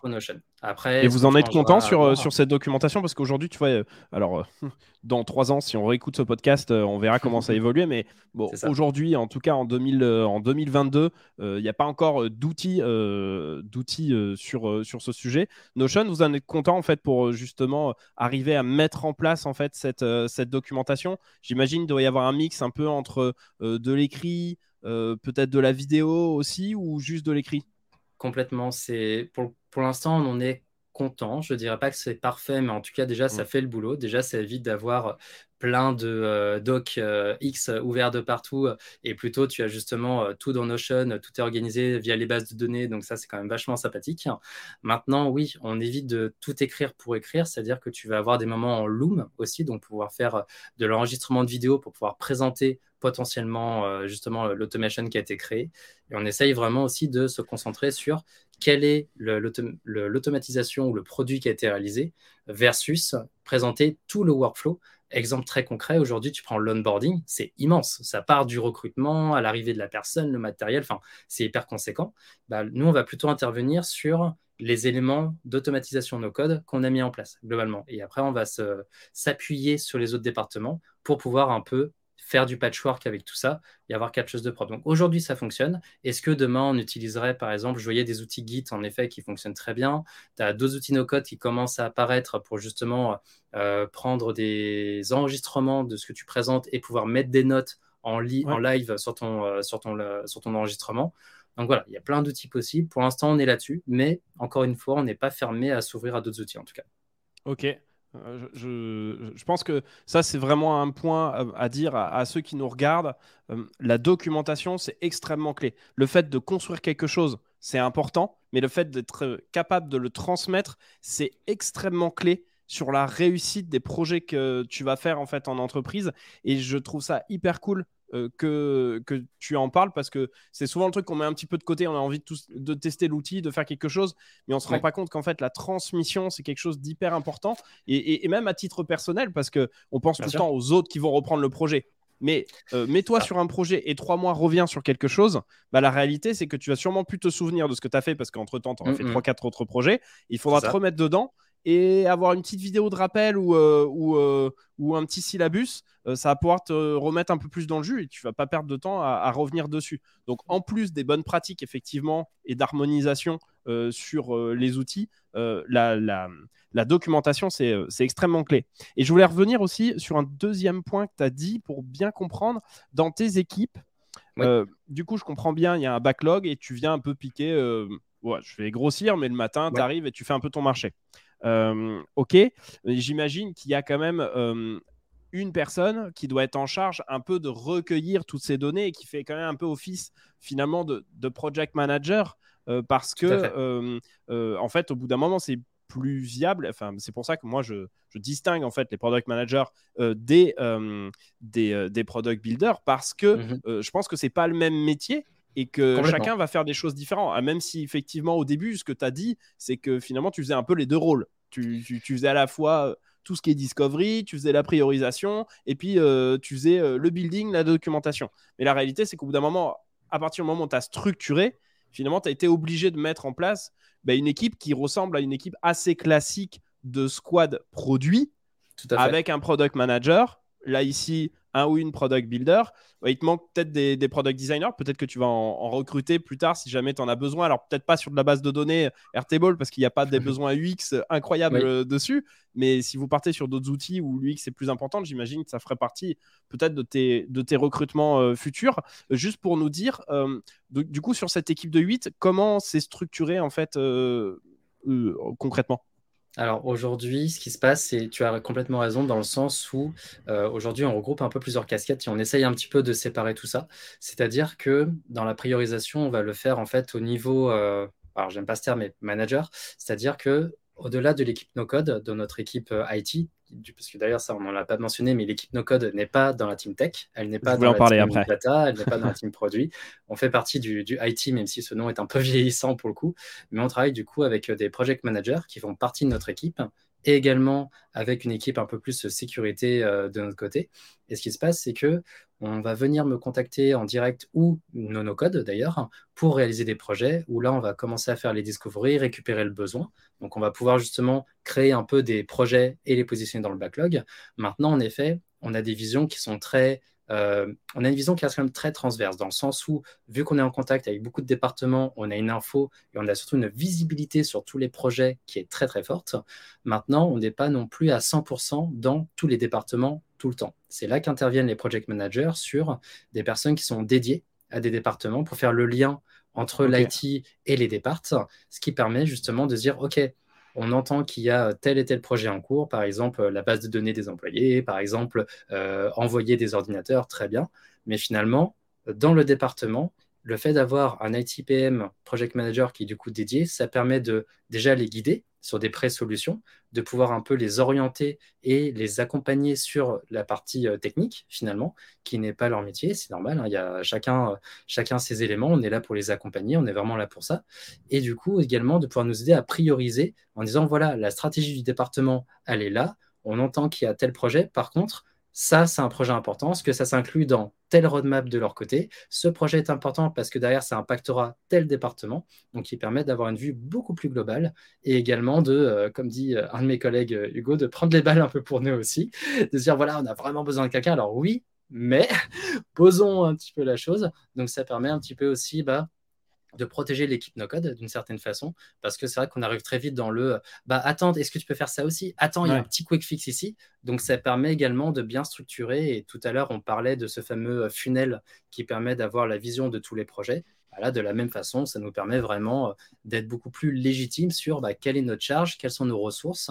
Mais maintenant, l'objectif qu'on a aujourd'hui, c'est de pouvoir aider tous les départements. C'est vraiment la vision qu'on a aujourd'hui.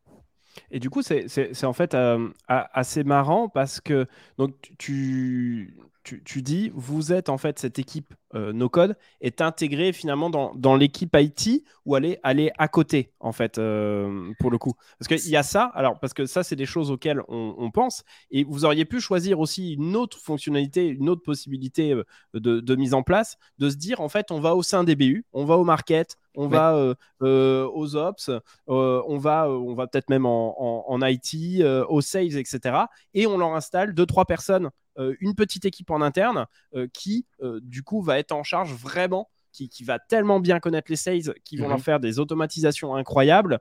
Mhm. C'est vrai que sortir une équipe de sa BU, bah, tu es obligé de refaire de la discovery souvent pour être sûr que tout le monde ait bien compris. Euh, donc, c'est pas forcément euh, facile non plus.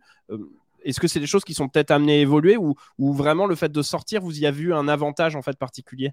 Alors, je pense qu'il y a plusieurs sujets. Tout d'abord, donc le département IT Business Solutions, c'est comme ça du coup qu'on se présente. C'est au-delà de fournir du software et de l'automatisation, c'est comment est-ce qu'on peut accompagner tous les départements justement dans leur scalabilité finalement, comment est-ce qu'on peut les aider à grandir, comment est-ce qu'on peut les aider justement à automatiser ou au-delà juste même d'automatiser, mais c'est de pouvoir les accompagner pour qu'ils puissent se concentrer sur leur métier qui est leur vraie valeur finalement au sein de la boîte et pas juste de faire des éléments à la main globalement. Ce qui fait que les no-code aujourd'hui, on est ce qu'on appelle une équipe pooled chez nous, c'est-à-dire que on est en effet regroupé ensemble sur une équipe no-code, mais on peut bosser pour tous les départements. C'est-à-dire que si au début on était très support, la vision c'est on veut, on a l'envie de pouvoir accompagner tous les départements dans tous leurs projets no-code, que ce soit via la team no-code, voire même voir eux directement, c'est-à-dire qu'ils prennent en main ces outils, mais ça, c'est un autre sujet derrière. Mais c'est vraiment, on va autant euh, chaque semaine accompagner euh, le marketing, on va accompagner les sales via ces projets qu'on a récupérés.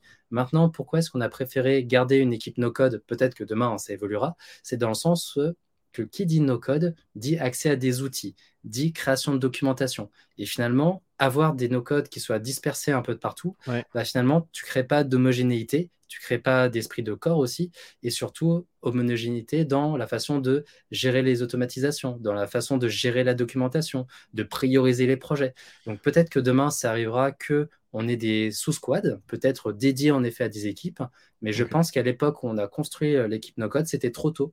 Parce que globalement, tu vois, qui dit ne serait-ce tu vois, on parle d'Airtable, et eh ben si on met en place un Airtable ou un mec, et eh ben ne créons pas 15 comptes différents, essayons d'avoir quelque chose qui est groupé, c'est aussi avoir cette logique-là. Et à la limite, prenons des plans qui nous permettent de gérer des teams, de pouvoir disperser mm. les droits. C'est vraiment l'objectif quand on a voulu construire cette équipe no-code au-delà de l'équipe, mais également des technos, c'est d'avoir quelque chose de scalable et qui puisse être surtout contrôlable. Pas dans le sens de je veux garder la main dessus, mais dans le sens que ce soit clair, lisible et que si on veut rajouter quelqu'un ou aider quelqu'un, on puisse le faire naturellement et que ce soit pas le bazar en fait, tout simplement.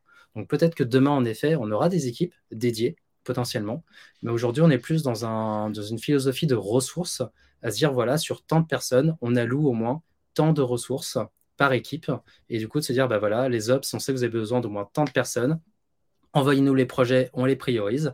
Et c'est du coup là que vient aussi ce besoin de recrutement, parce que du coup, on a, on est, on a, on a dépassé un peu mm. le recrutement, mais c'est de se dire, c'est pas recruter pour recruter euh, des no-code engineers, c'est recruter parce qu'il y a des besoins en interne, parce que les départements voient la valeur du no-code au sein de leur département, qu'on peut leur faire gagner du temps, et de là se dire, OK, bah, j'ai ils ont d'un coup plein d'idées, plein de, plein de projets, et c'est qu'on puisse bah, apporter l'aide et que justement, euh, ce qui aujourd'hui est compliqué euh, par exemple pour un dev, de dire, et je l'entends, bah voilà, on a une roadmap qui est bloquée, bah, c'est qu'on puisse nous arriver un petit peu derrière, alors pas pour reprendre le travail du dev, hein, c'est pas l'objectif, mais qu'on puisse être un petit peu plus flexible via ces outils qui peuvent aller très vite et faire de la création de valeur très rapidement. Et, d'ailleurs, si je m'arrête sur ça, sur la partie, euh, c'est la partie dev, J'imagine que du coup, les, les, les, devs donc aujourd'hui cohabitent un petit peu, enfin ou complètement avec vous sur ces outils no code. Ça a été quoi leur appréhension sur, sur ça ils se sont dit ah non non mais attends c'est pas possible qu'en fait une partie de la tech soit ailleurs. Mmh qu'est-ce que c'est que cette tech? C'est peut-être pas sécuritaire. Qu'est-ce qu'ils vont nous faire? Nous ça nous va pas. Franchement ça peut être aussi de la mise en place de concurrence. Comment vous avez fait pour les rassurer définir un périmètre euh, et faire en sorte que cette relation finalement bah, se passe bien, puisque pour l'instant, de ce que tu as l'air de me dire, tout fonctionne bien. Donc, c'est quoi les petits, les petits tips sur ça que tu pourrais nous donner? Bah, du coup, les tips, c'est déjà de présenter, parce que c'est le no-code, parce que c'est vrai que du coup, bah, tout le monde n'a pas la même connaissance du no-code, que ce soit un développeur ou que ce soit un CTO. Les deux, à l'inverse, peuvent plus connaître l'un que l'autre. Donc mmh. déjà, il y a une vraie explication de quel est le no-code, quel est son impact, qu'est-ce que l'on peut réaliser avec, quel est notre scope également, comme tu l'as dit. Et pour le coup, des retours qu'on a eus, alors c'est peut-être parce que c'est l'état d'esprit de JSMAC ou c'est des personnes qui sont euh, à fond dans tout ce qui va très vite, qui de la même façon aiment voir de la nouveauté dans tous les sens, ont été au contraire très ouverts. C'est-à-dire que tu vois, quand j'ai présenté le no-code il y a quelques semaines, j'ai pas vu dans le chat de la présentation des du no-code, c'est pas bien. Au contraire, c'était en mode waouh, c'est trop cool, c'est trop bien, on fait des trucs hyper sympas. du coup, des data scientists qui viennent voir en mode mais du coup, vous utilisez tel et tel outil, est-ce que tu peux me montrer, est-ce qu'on peut avoir des licences? Donc, euh, au contraire, ça a été euh, plutôt bien pris. Après, je pense comment s'introduire, alors pas s'introduire, mais comment euh, plugger, on va dire, les équipes no-code aux équipes dev, c'est encore quelque chose qui est en train de se faire, parce que c'est nouveau, ils ont aussi leur roadmap, ils ont leurs priorités. C'est plutôt de se dire, voilà, comment est-ce que sur les produits que vous développez, on peut vous aider avec du no-code sans bah, vous casser votre roadmap, où vous allez construire des fonctionnalités qui, sont, qui vont être pérennes et qui vont se faire dans le temps, et que de notre côté, bah, on ne recrée pas la roue finalement. Ne créons pas quelque chose en no-code qui, dans un mois, va exister via du dev. C'est là où on doit avoir, du coup, euh, pas mal, je dirais, de visibilité et de bonnes relations bah, avec finalement les directeurs et les VP de chaque tribe, finalement, de dire, OK, c'est quoi vos prios, où est-ce qu'on peut vous aider, où est-ce que vous n'avez pas besoin d'aide parce que ça arrivera relativement vite? Et du coup, c'est une question de bon sens, de balance. Et de là, après, bah, tout se passe bien en fait. Trop bien, ça fait plaisir d'entendre euh, d'entendre ça justement, qu'il y ait des développeurs qui trouvent euh, ça assez cool parce que je trouve que euh, aujourd'hui on est un peu dans un paradigme où on fait croire que finalement les développeurs sont pas intéressés sur les outils no code alors qu'en réalité dès qu'ils s'y mettent, ils trouvent que c'est hyper intéressant et je trouve ça super de, le voir en fait, de, de le voir en fait chez, chez vous, chez Jelly Smack, de, de se rendre compte qu'il y a énormément de valeur avec ces outils et que finalement ça empiète sur le périmètre de personnes et qu'en fait ça va pas faire disparaître un métier ou un autre. C'est juste qu'en fait il va y avoir une conjonction de tous ces acteurs que chacun va trouver un peu son périmètre qui pour l'instant est, peut-être pas encore défini et qui peut être défini d'ailleurs par des de manière différente en fonction des, en fonction des entreprises. Et euh, je pense que c'est bien que tu le rappelles et que tu montres que ça, ça marche. Ça, c'est vraiment important. Et c'était un peu l'idée que je, voulais aussi avec ce podcast, c'était montrer que, que ça marche. On n'est pas juste sur euh, une petite startup euh, qui vient de se lancer un peu tout seul et qui imagine en fait le monde tel qu'il pourrait être le jour où ça sera gros. Non, vous êtes vraiment en train de le faire et, je suis hyper content que tu le, tu le rappelles. Et une autre question pour euh, revenir un peu sur ce que tu disais avant, sur, euh, sur la partie recrutement aussi. Euh, donc, tu m'as dit que c'était pas facile en fait de, recruter quelqu'un. Alors effectivement, parce que déjà difficile de, trouver un nom, difficile de trouver des gens qui maîtrisent un peu ces outils, difficile mhm. de trouver même des gens qui connaissent ces outils. En fait, même qui ont entendu parler de nos codes. Donc, je pense que ça, c'est effectivement amené à décroître avec le temps. Mais aujourd'hui, c'est quand même hyper intéressant de voir que il y a des profils qui commencent à arriver. Mhm si je veux postuler chez Jelly Smack, euh, quand tu recrutes, t'attends quoi d'une personne euh, en particulier euh, pourquoi je te dis ça? Parce que, en fait, aujourd'hui, finalement, on a mixé un petit peu différents trucs. Il faut que ce soit une personne qui soit capable de, de, faire à la fois product manager et à la fois, du, du, coup, de construire des outils. On a l'impression que c'est un peu un mouton à cinq pattes. et je ne suis pas convaincu que c'est vraiment viable, en fait, cette histoire. Mhm. je, non, je ne suis pas que je suis pas complètement convaincu, c'est je suis totalement convaincu qu'aujourd'hui, ce mouton à cinq pattes n'existe pas. Euh, et mhm. comment euh, tu recrutes et quelles sont les compétences que tu attends d'une personne qui va rentrer dans ton équipe? Alors pour le coup, comment est-ce qu'on recrute aujourd'hui? Bah, Ce qui est génial, c'est que depuis le premier recrutement qu'on a eu, il y a des plateformes qui sont développées, euh, notamment bah, Product Builder. On va avoir No Code France aussi, qui est très impliqué, qui a également sa propre plateforme. On a un réseau qui est quand même hyper développé, ce qui fait qu'au début, quand on partait de zéro, bah, c'était très compliqué d'avoir ne serait-ce des personnes qui postulent. Aujourd'hui, on a la chance d'avoir euh, quasiment une personne tous les deux jours qui, qui candidate. Donc c'est quand même hyper cool. Donc là, euh, je pense qu'on a une trentaine de personnes qui a postulé, alors qu'il y a cinq mois, je galérais à avoir ne serait-ce une personne que j'allais chercher. Donc c'est vrai qu'on a passé quand même un, beau step, une belle étape.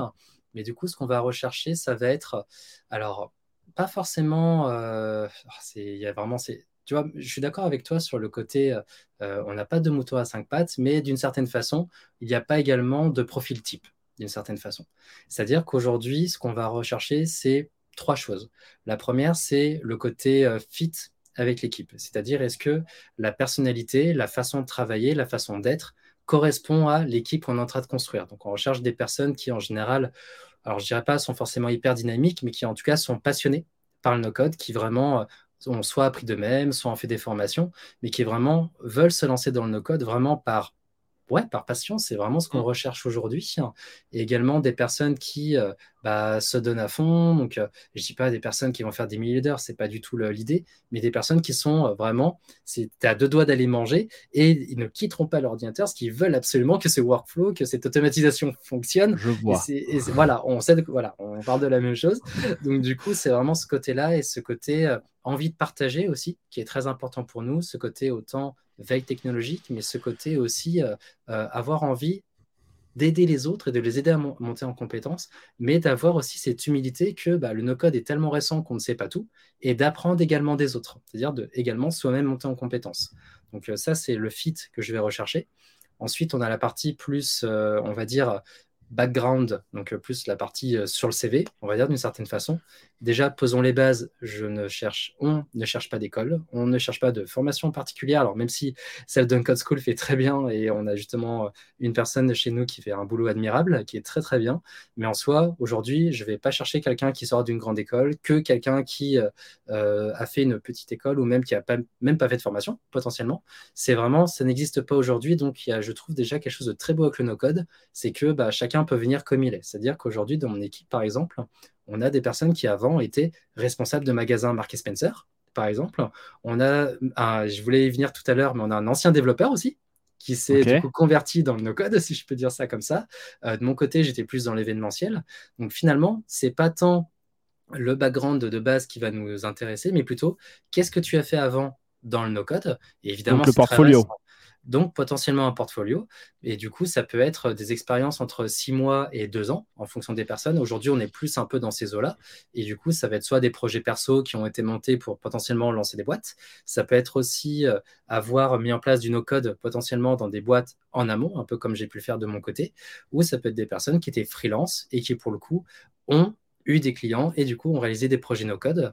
Donc du coup, on va regarder un peu ce côté euh, expérience, mais pourquoi pas aussi qu'est-ce qui a été fait avant, c'est-à-dire le pourquoi tu es dans le no-code. En fait, la vraie question, c'est ça qui nous intéressait. Est-ce que c'est parce que bah, tu as voulu changer de métier parce que ça ne te correspondait plus et que ça, tu t'éclates? Est-ce que c'est parce que tu voulais mettre plus les mains dans le cambouis? C'est plutôt cet élément-là qu'on va regarder.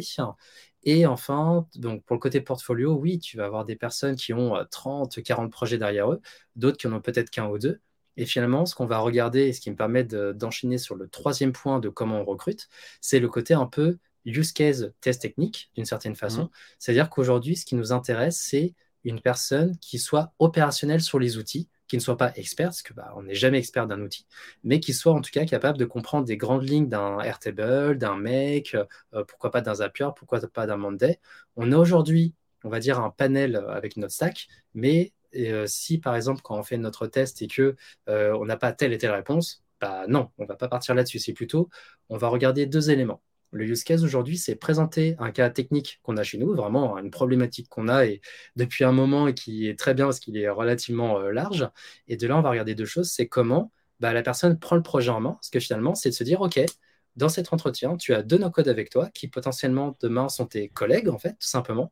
Et bien, tu as tel projet qui arrive justement dans le backlog comment tu le prends en main c'est-à-dire quelles sont les questions que tu vas poser, quelles sont les personnes que tu vas vouloir rencontrer, euh, comment est-ce que tu fais ton analyse technique, quel tool tu vas vouloir utiliser.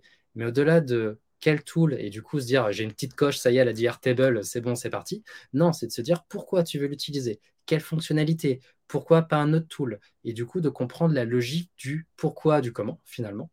Et on va avoir un côté un peu plus euh, technique aussi, où là, on va pas mettre en main un Airtable ou un Make parce que ça n'a pas de sens finalement, parce qu'on n'a pas tous le même niveau et potentiellement, on peut monter en compétence sur ces outils une fois arrivé chez nous, mais plutôt de se dire, voilà, bah, sur Airtable, on essaie de chercher un peu des keywords et de se dire, voilà, est-ce que tu as déjà fait des roll-up? Est-ce que tu as déjà fait des formulas?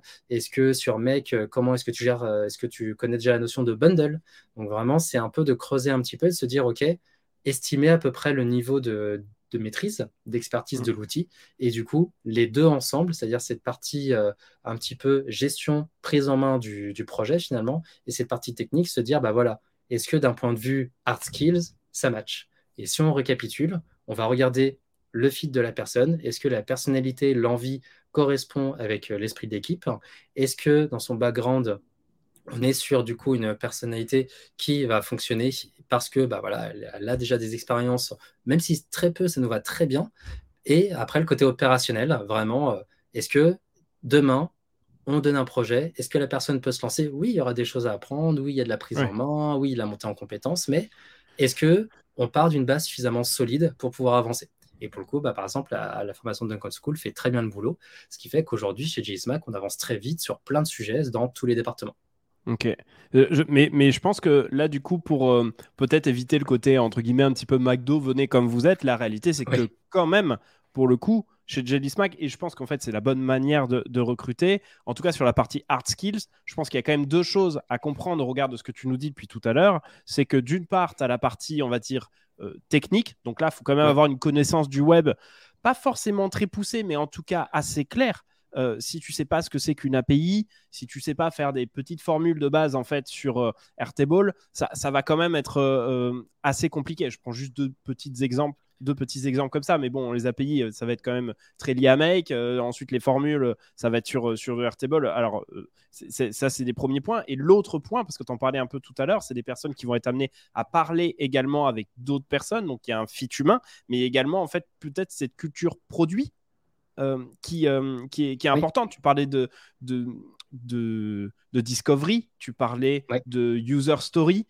donc, ça, sans être un PM, un product manager, sans être une énorme star en fait euh, dans ce domaine-là. La réalité, c'est qu'à minima, on va demander à ces personnes-là d'avoir au moins une connaissance du funnel produit euh, du, pour, pour, arriver justement à faire la bonne delivery. Et, quand même en termes d'art skills, du coup, euh, ce qui va être demandé, c'est vraiment ça, une, culture web qui soit quand même assise, sans être mhm. forcément un développeur, et en même temps une culture produit.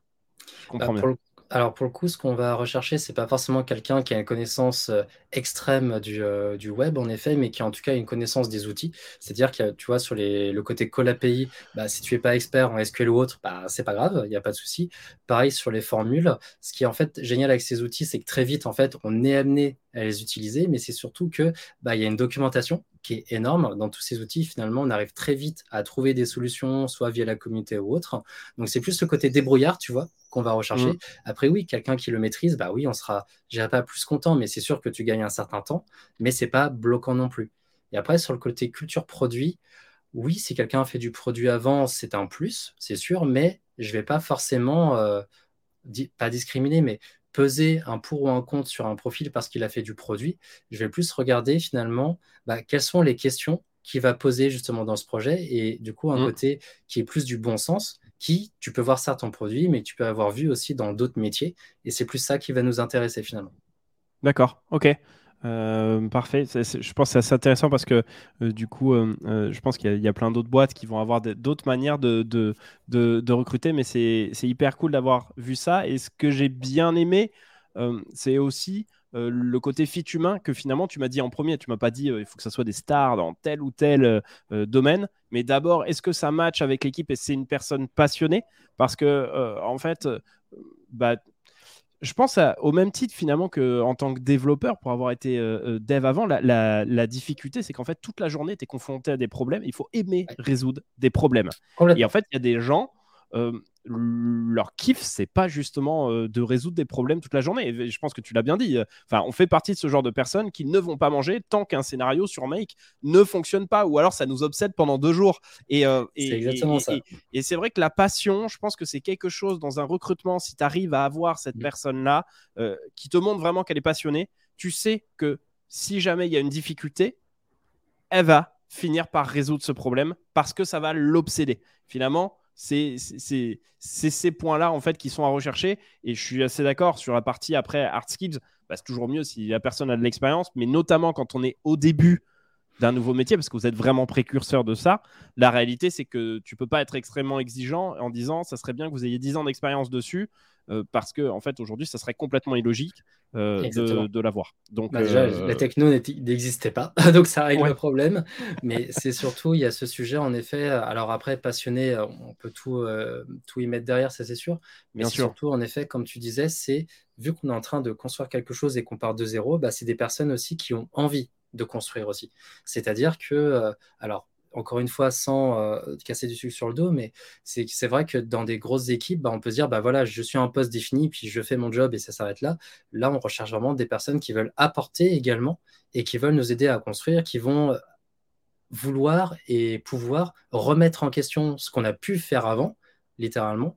Donc c'est vraiment, c'est ce qui est très cool en fait dans la team no code, je trouve, quand on le met en place dans une entreprise, c'est qu'on a un peu une petite entreprise dans l'entreprise finalement. Et ça, c'est hyper sympa. Parce que finalement, vu qu'on bosse avec tout le monde, vu qu'on construit un petit peu nos process, qu'on se voit tous les jours et qu'on avance sur plein de sujets, bah en fait, euh, on est presque un peu une agence, mais pour nos collègues. Et ça, c'est vachement cool. Trop cool. Euh, bah, écoute, on, va quasiment être sur la, sur la fin de ce podcast. J'ai quelques petites questions, plus, euh, plus non pas sur euh, l'organisation de l'entreprise, mais plus, plus sur toi. Aujourd'hui, donc, tu es vraiment sur. Enfin, vous êtes dans l'équipe vraiment full Airtable, full, full Make et visiblement Notion, puisque vous êtes en train de faire en fait une, une migration en fait de, de Monday à, Motion, à Notion visiblement de ce que tu, euh, de ce que tu me disais.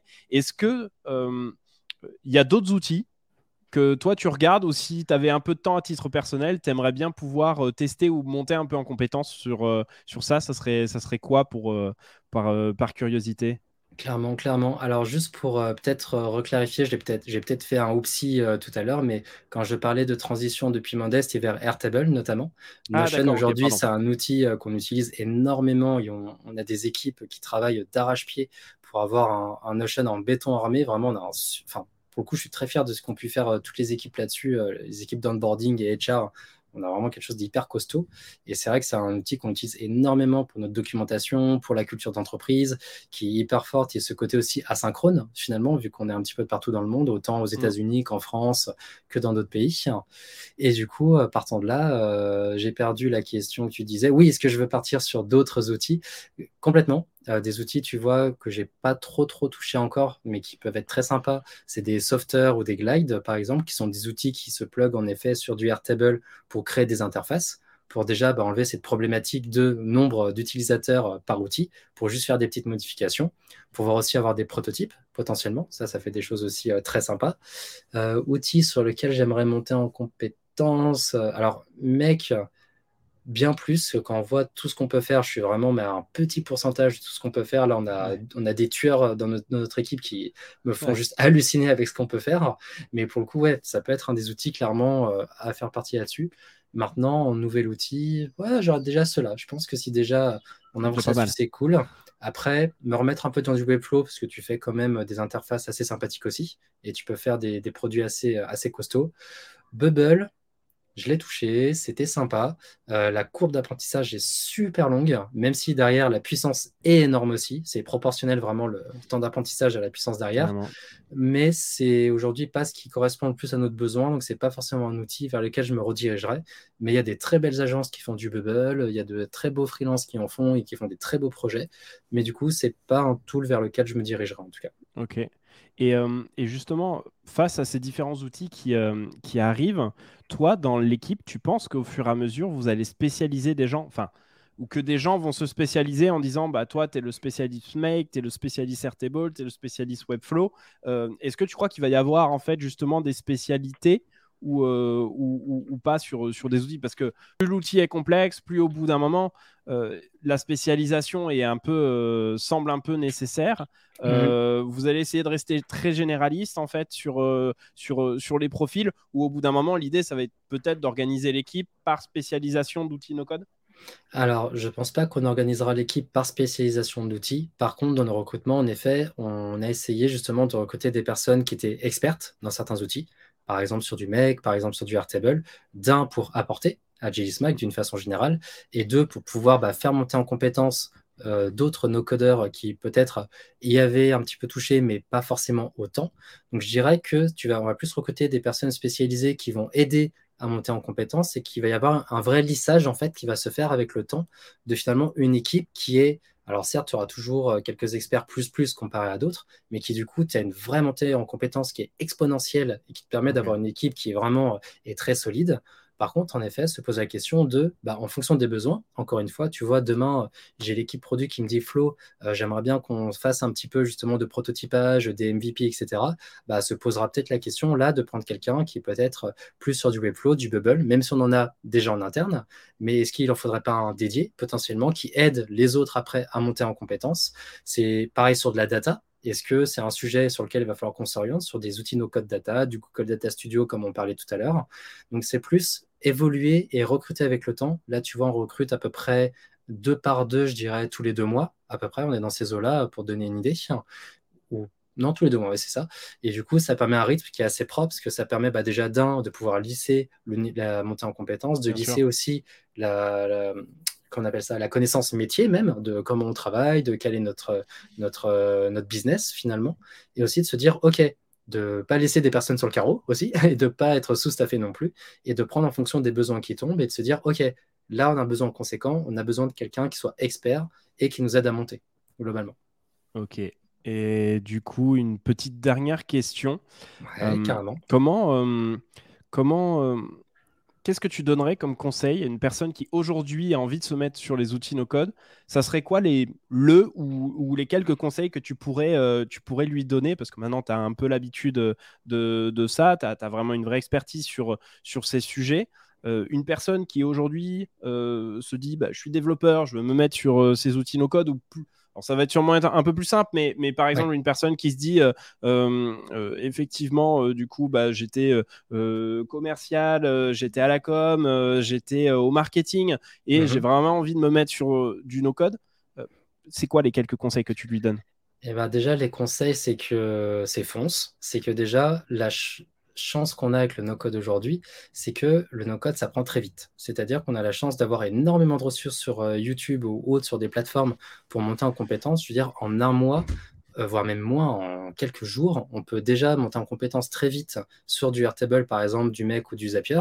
Donc, du coup, ne pas hésiter. Et en plus, les plans gratuits nous permettent aujourd'hui de déjà faire des petits cas très simples et du coup de prendre en main les outils, que ce soit du Airtable, du Monday ou du Zapier. Donc, déjà, ne pas être bloqué par rapport à la partie finance, où il y a déjà des outils, des outils déjà sur les plans gratuits vous permettent de vous amuser. Sur le côté formation, très vite, vous allez pouvoir voir des cas sur lesquels vous allez pouvoir vous amuser. Et ce qui me permet de faire la transition sur le, deuxième conseil, c'est ne pas commencer forcément trop gros, commencer petit. Commencer par exemple par des sujets qui vous touchent directement. Tu as parlé d'un commercial, et eh ben peut-être faire un sujet sur bah, comment est-ce que je peux, euh, je sais pas, améliorer mon CRM et créer mon propre CRM pour avoir des mails automatisés personnalisés. Euh, pourquoi pas juste euh, trier les leads que je reçois. Donc c'est plutôt se dire, OK, moi aujourd'hui dans mon métier, qu'est-ce qui me prend du temps? Qu'est-ce que je fais à la main? Est-ce que je ne peux pas l'automatiser à un moment? Ou alors, euh, euh, j'ai une petite idée euh, d'une app potentiellement, bah OK, quelle est la fonctionnalité prioritaire? Bah OK, va peut-être sur un Webflow, va peut-être sur un Bubble et essaye de le développer mais faire des petits projets qui te touchent, qui touchent même ton entourage. C'est comme ça que j'ai commencé pour le coup. C'était euh, à l'époque du. Euh, on était en plein Covid, en plein confinement. Euh, c'est ma sœur qui est venue me voir un soir, responsable dans la mairie de, de, sa commune, qui me disait Flo, j'ai des milliers de masques à distribuer. Comment je peux faire pour être sûr qu'il n'y a pas plusieurs personnes, enfin que tout le monde déjà ait le bon nombre de masques? Comment être sûr qu'il n'y ait pas justement bah, des abus sur les prises de masques ou qu'on en manque? Comment être sûr que bah, quelqu'un ne va pas faire plusieurs postes pour récupérer le truc, sachant qu'on n'a pas d'ordinateur, sachant qu'on on a quelques téléphones portables mais ça s'arrête là, qu'on n'a pas de compétences sur de la spreadsheet ou autre, c'est vite limité. Bah, finalement, avec Bubble, en une demi-journée, euh, on avait un proof of concept qui était posé de, bah voilà, on on va prendre toute euh, ta liste du coup euh, d'habitants, on va leur attribuer un numéro, le nombre de masques dont ils ont besoin, on va envoyer tout ça dans un bubble, et du coup on va te créer une interface où quand quelqu'un arrive, il a son papier avec son numéro, et bah du coup tes employés de mairie vont pouvoir le rentrer dans l'interface, voir le nombre de masques, valider que le masque a été pris, et du coup bah, ça se synchronise de partout, et tu es sûr que tout le monde a tout. Et ça nous a pris euh, deux heures et demie, je crois, à avoir le, la structure, on va dire, de l'app, qui est juste une interface très simple. Hein. C'est vraiment un truc mobile first très très simple. Et une petite demi-heure, une heure de, de, coloration et de rendre le truc un peu joli. Alors, je suis très mauvais, malheureusement, pour faire ça. Mais voilà, en une demi-journée, c'était réglé, en fait. Ouais, c'est incroyable parce que finalement, euh, euh, ça, c'est vraiment un, un, gros use case de vie pour autant, euh, je pense pas que euh, tu puisses en faire ton métier juste quand tu as fait un use case comme ça, mais par contre, c'est une super manière de rentrer sur, euh, sur les outils no-code et d'en voir en fait la puissance qui est à la fois, certes, une puissance technique, mais une puissance en termes de valeur.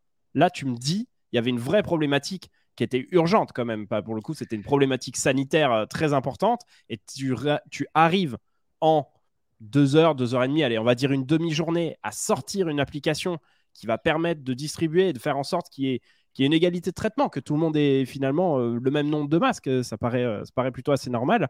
Euh, c'est ça qui est, complètement incroyable en fait, en fait dessus. Et je crois que finalement, presque la, valeur vaut tout. Quand, tu as réussi à comprendre en fait que, cette valeur était incroyable sur ces outils no-code, je pense que c'est à partir de là où justement tu switches et tu comprends que les gens peuvent vraiment devenir passionnés sur ça. Complètement. Et pour le coup, tu vois, euh, après, il faut rendre à César ce qu'il y a à César, c'est qu'évidemment, ça s'est fait en deux heures et demie, mais parce que, bah voilà, il y a eu de la formation derrière. Malheureusement, voilà, ça prend toujours un peu de temps. Il faut aussi être honnête là-dessus. Hein. faut pas vendre de la magie. Il faut aussi euh, remettre le contexte.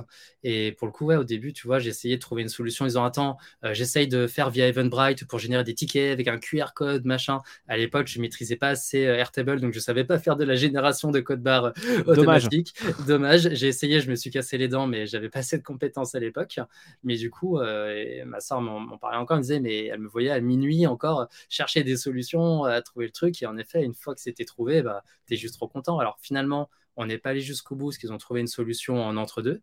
Mais finalement, en tout cas, la solution était présentée en mairie, était validée. Et je crois que ça devait coûter peut-être 50 euros juste pour pouvoir passer sur le plan Bubble qui te permet d'avoir une base de données suffisamment grande de pouvoir l'importer. Et euh, peut-être le nom de domaine, pareil, qui a dû me coûter quoi, 10 euros à grand maxi. Et voilà, pour 50 euros, tu as une solution qui fonctionne. Et encore, le nom de domaine n'est pas obligatoire. C'est plus voilà, Bubble où il fallait euh, un peu dépasser cette limite de, nombre de lignes et d'utilisateurs. Et puis, puis voilà, en fait. Ouais, incroyable. Bon, bah écoute, euh, trop bien. Merci beaucoup pour, pour euh, tout ce que tu nous as apporté. Tu vois, j'avais dit entre 45 minutes et, et une heure. Je crois qu'il va falloir que je revoie mon format en fait, parce que là, on est déjà à, une heure, et demie. Mais je pense qu'au final, c'était hyper important parce qu'aujourd'hui, ces sujets, ils sont pas encore assez traités. Euh, je pense que c'est hyper intéressant de voir cette évolution autour euh, des outils no-code et des équipes no-code, de voir comment est-ce arrivent à être dessus. Donc, je voulais vraiment te remercier, Flo, pour, pour bah, avoir représenté Jelly en fait aujourd'hui et puis nous avoir parlé un petit peu de comment ça se passe en interne. Je pense que ce serait même intéressant que tu reviennes dans un an pour voir comment ça a changé parce qu'il y aura sûrement d'autres pratiques en fait qui auront changé, qui auront évolué. Peut-être même que vous serez passé aussi sur de nouveaux outils avec, avec une nouvelle équipe. Donc ça, c'est hyper intéressant. encore un grand merci pour ton temps et puis surtout toute la valeur en fait que tu nous as apporté. C'était absolument génial. Du coup, bah, je te dis en fait à très bientôt puisque bah, on pourra se donner rendez-vous dans un prochain podcast pour, pour essayer de, de faire une mise à jour de, de ce qu'on s'est dit. Merci pour tout, Flo. Eh ben, écoute, merci beaucoup Milan, très cool en tout cas d'avoir été invité, d'avoir pu échanger tout ça. Encore une fois, bah voilà, euh, très humble sur ce qu'on met en place. On verra en effet dans un an si ça a tenu, si ça n'a pas tenu, et j'espère qu'on a pu aider encore une fois, très humblement, bah, peut-être d'autres personnes qui créent des équipes no-code. Et si vous y arrivez, bah, c'est trop cool. Parce qu'encore une fois, l'idée, c'est qu'on puisse bah, monter tous ensemble, grandir tous ensemble. Donc euh, voilà, c'est un peu ce qu'on essaye de faire chez Jelly, notamment de propager le no-code un peu de partout. Donc euh, si vous avez à le faire euh, dans vos équipes aussi, c'est trop cool, simplement. Et comme on dit chez Jelly, go bigger. Donc bon courage. Ça sera le mot de la fin. Merci beaucoup, Flo. Et je te dis à très bientôt et encore merci. Bye bye. À très bientôt. Salut. Et voilà, c'est déjà fini, on va devoir se quitter ici. Merci beaucoup d'être resté jusqu'à la fin de ce podcast. J'espère bien évidemment que tu auras passé un bon moment et surtout que tu auras appris de nouvelles pratiques qui pourront t'aider dans ta carrière et tes projets. Mais avant de partir, si l'univers des outils no-code t'intéresse, n'hésite pas à nous suivre sur les réseaux sociaux où la discussion continue. Également à noter ce podcast 5 étoiles sur Apple Podcast pour nous soutenir et surtout à partager ce contenu à un maximum de personnes qui pourraient être intéressées. Si tu souhaites te former aux outils no-code, rendez-vous directement sur le site d'Uncode School. Si tu souhaites trouver un job ou embaucher un product builder dans ton entreprise, rends-toi directement sur productbuilder.fr où des centaines d'offres d'emploi no-code sont déjà présentes et n'attendent que toi. Tu connais peut-être même ma newsletter No Code Session où j'y parle de l'actualité no code chaque semaine. Si tu n'es pas abonné, c'est le moment de le faire. Bref, tu connais la chanson tous les liens sont en commentaire de ce podcast. D'ici là, je te souhaite une belle journée et je te dis à très vite pour un nouvel épisode. Comme on dit, à ciao, bonsoir.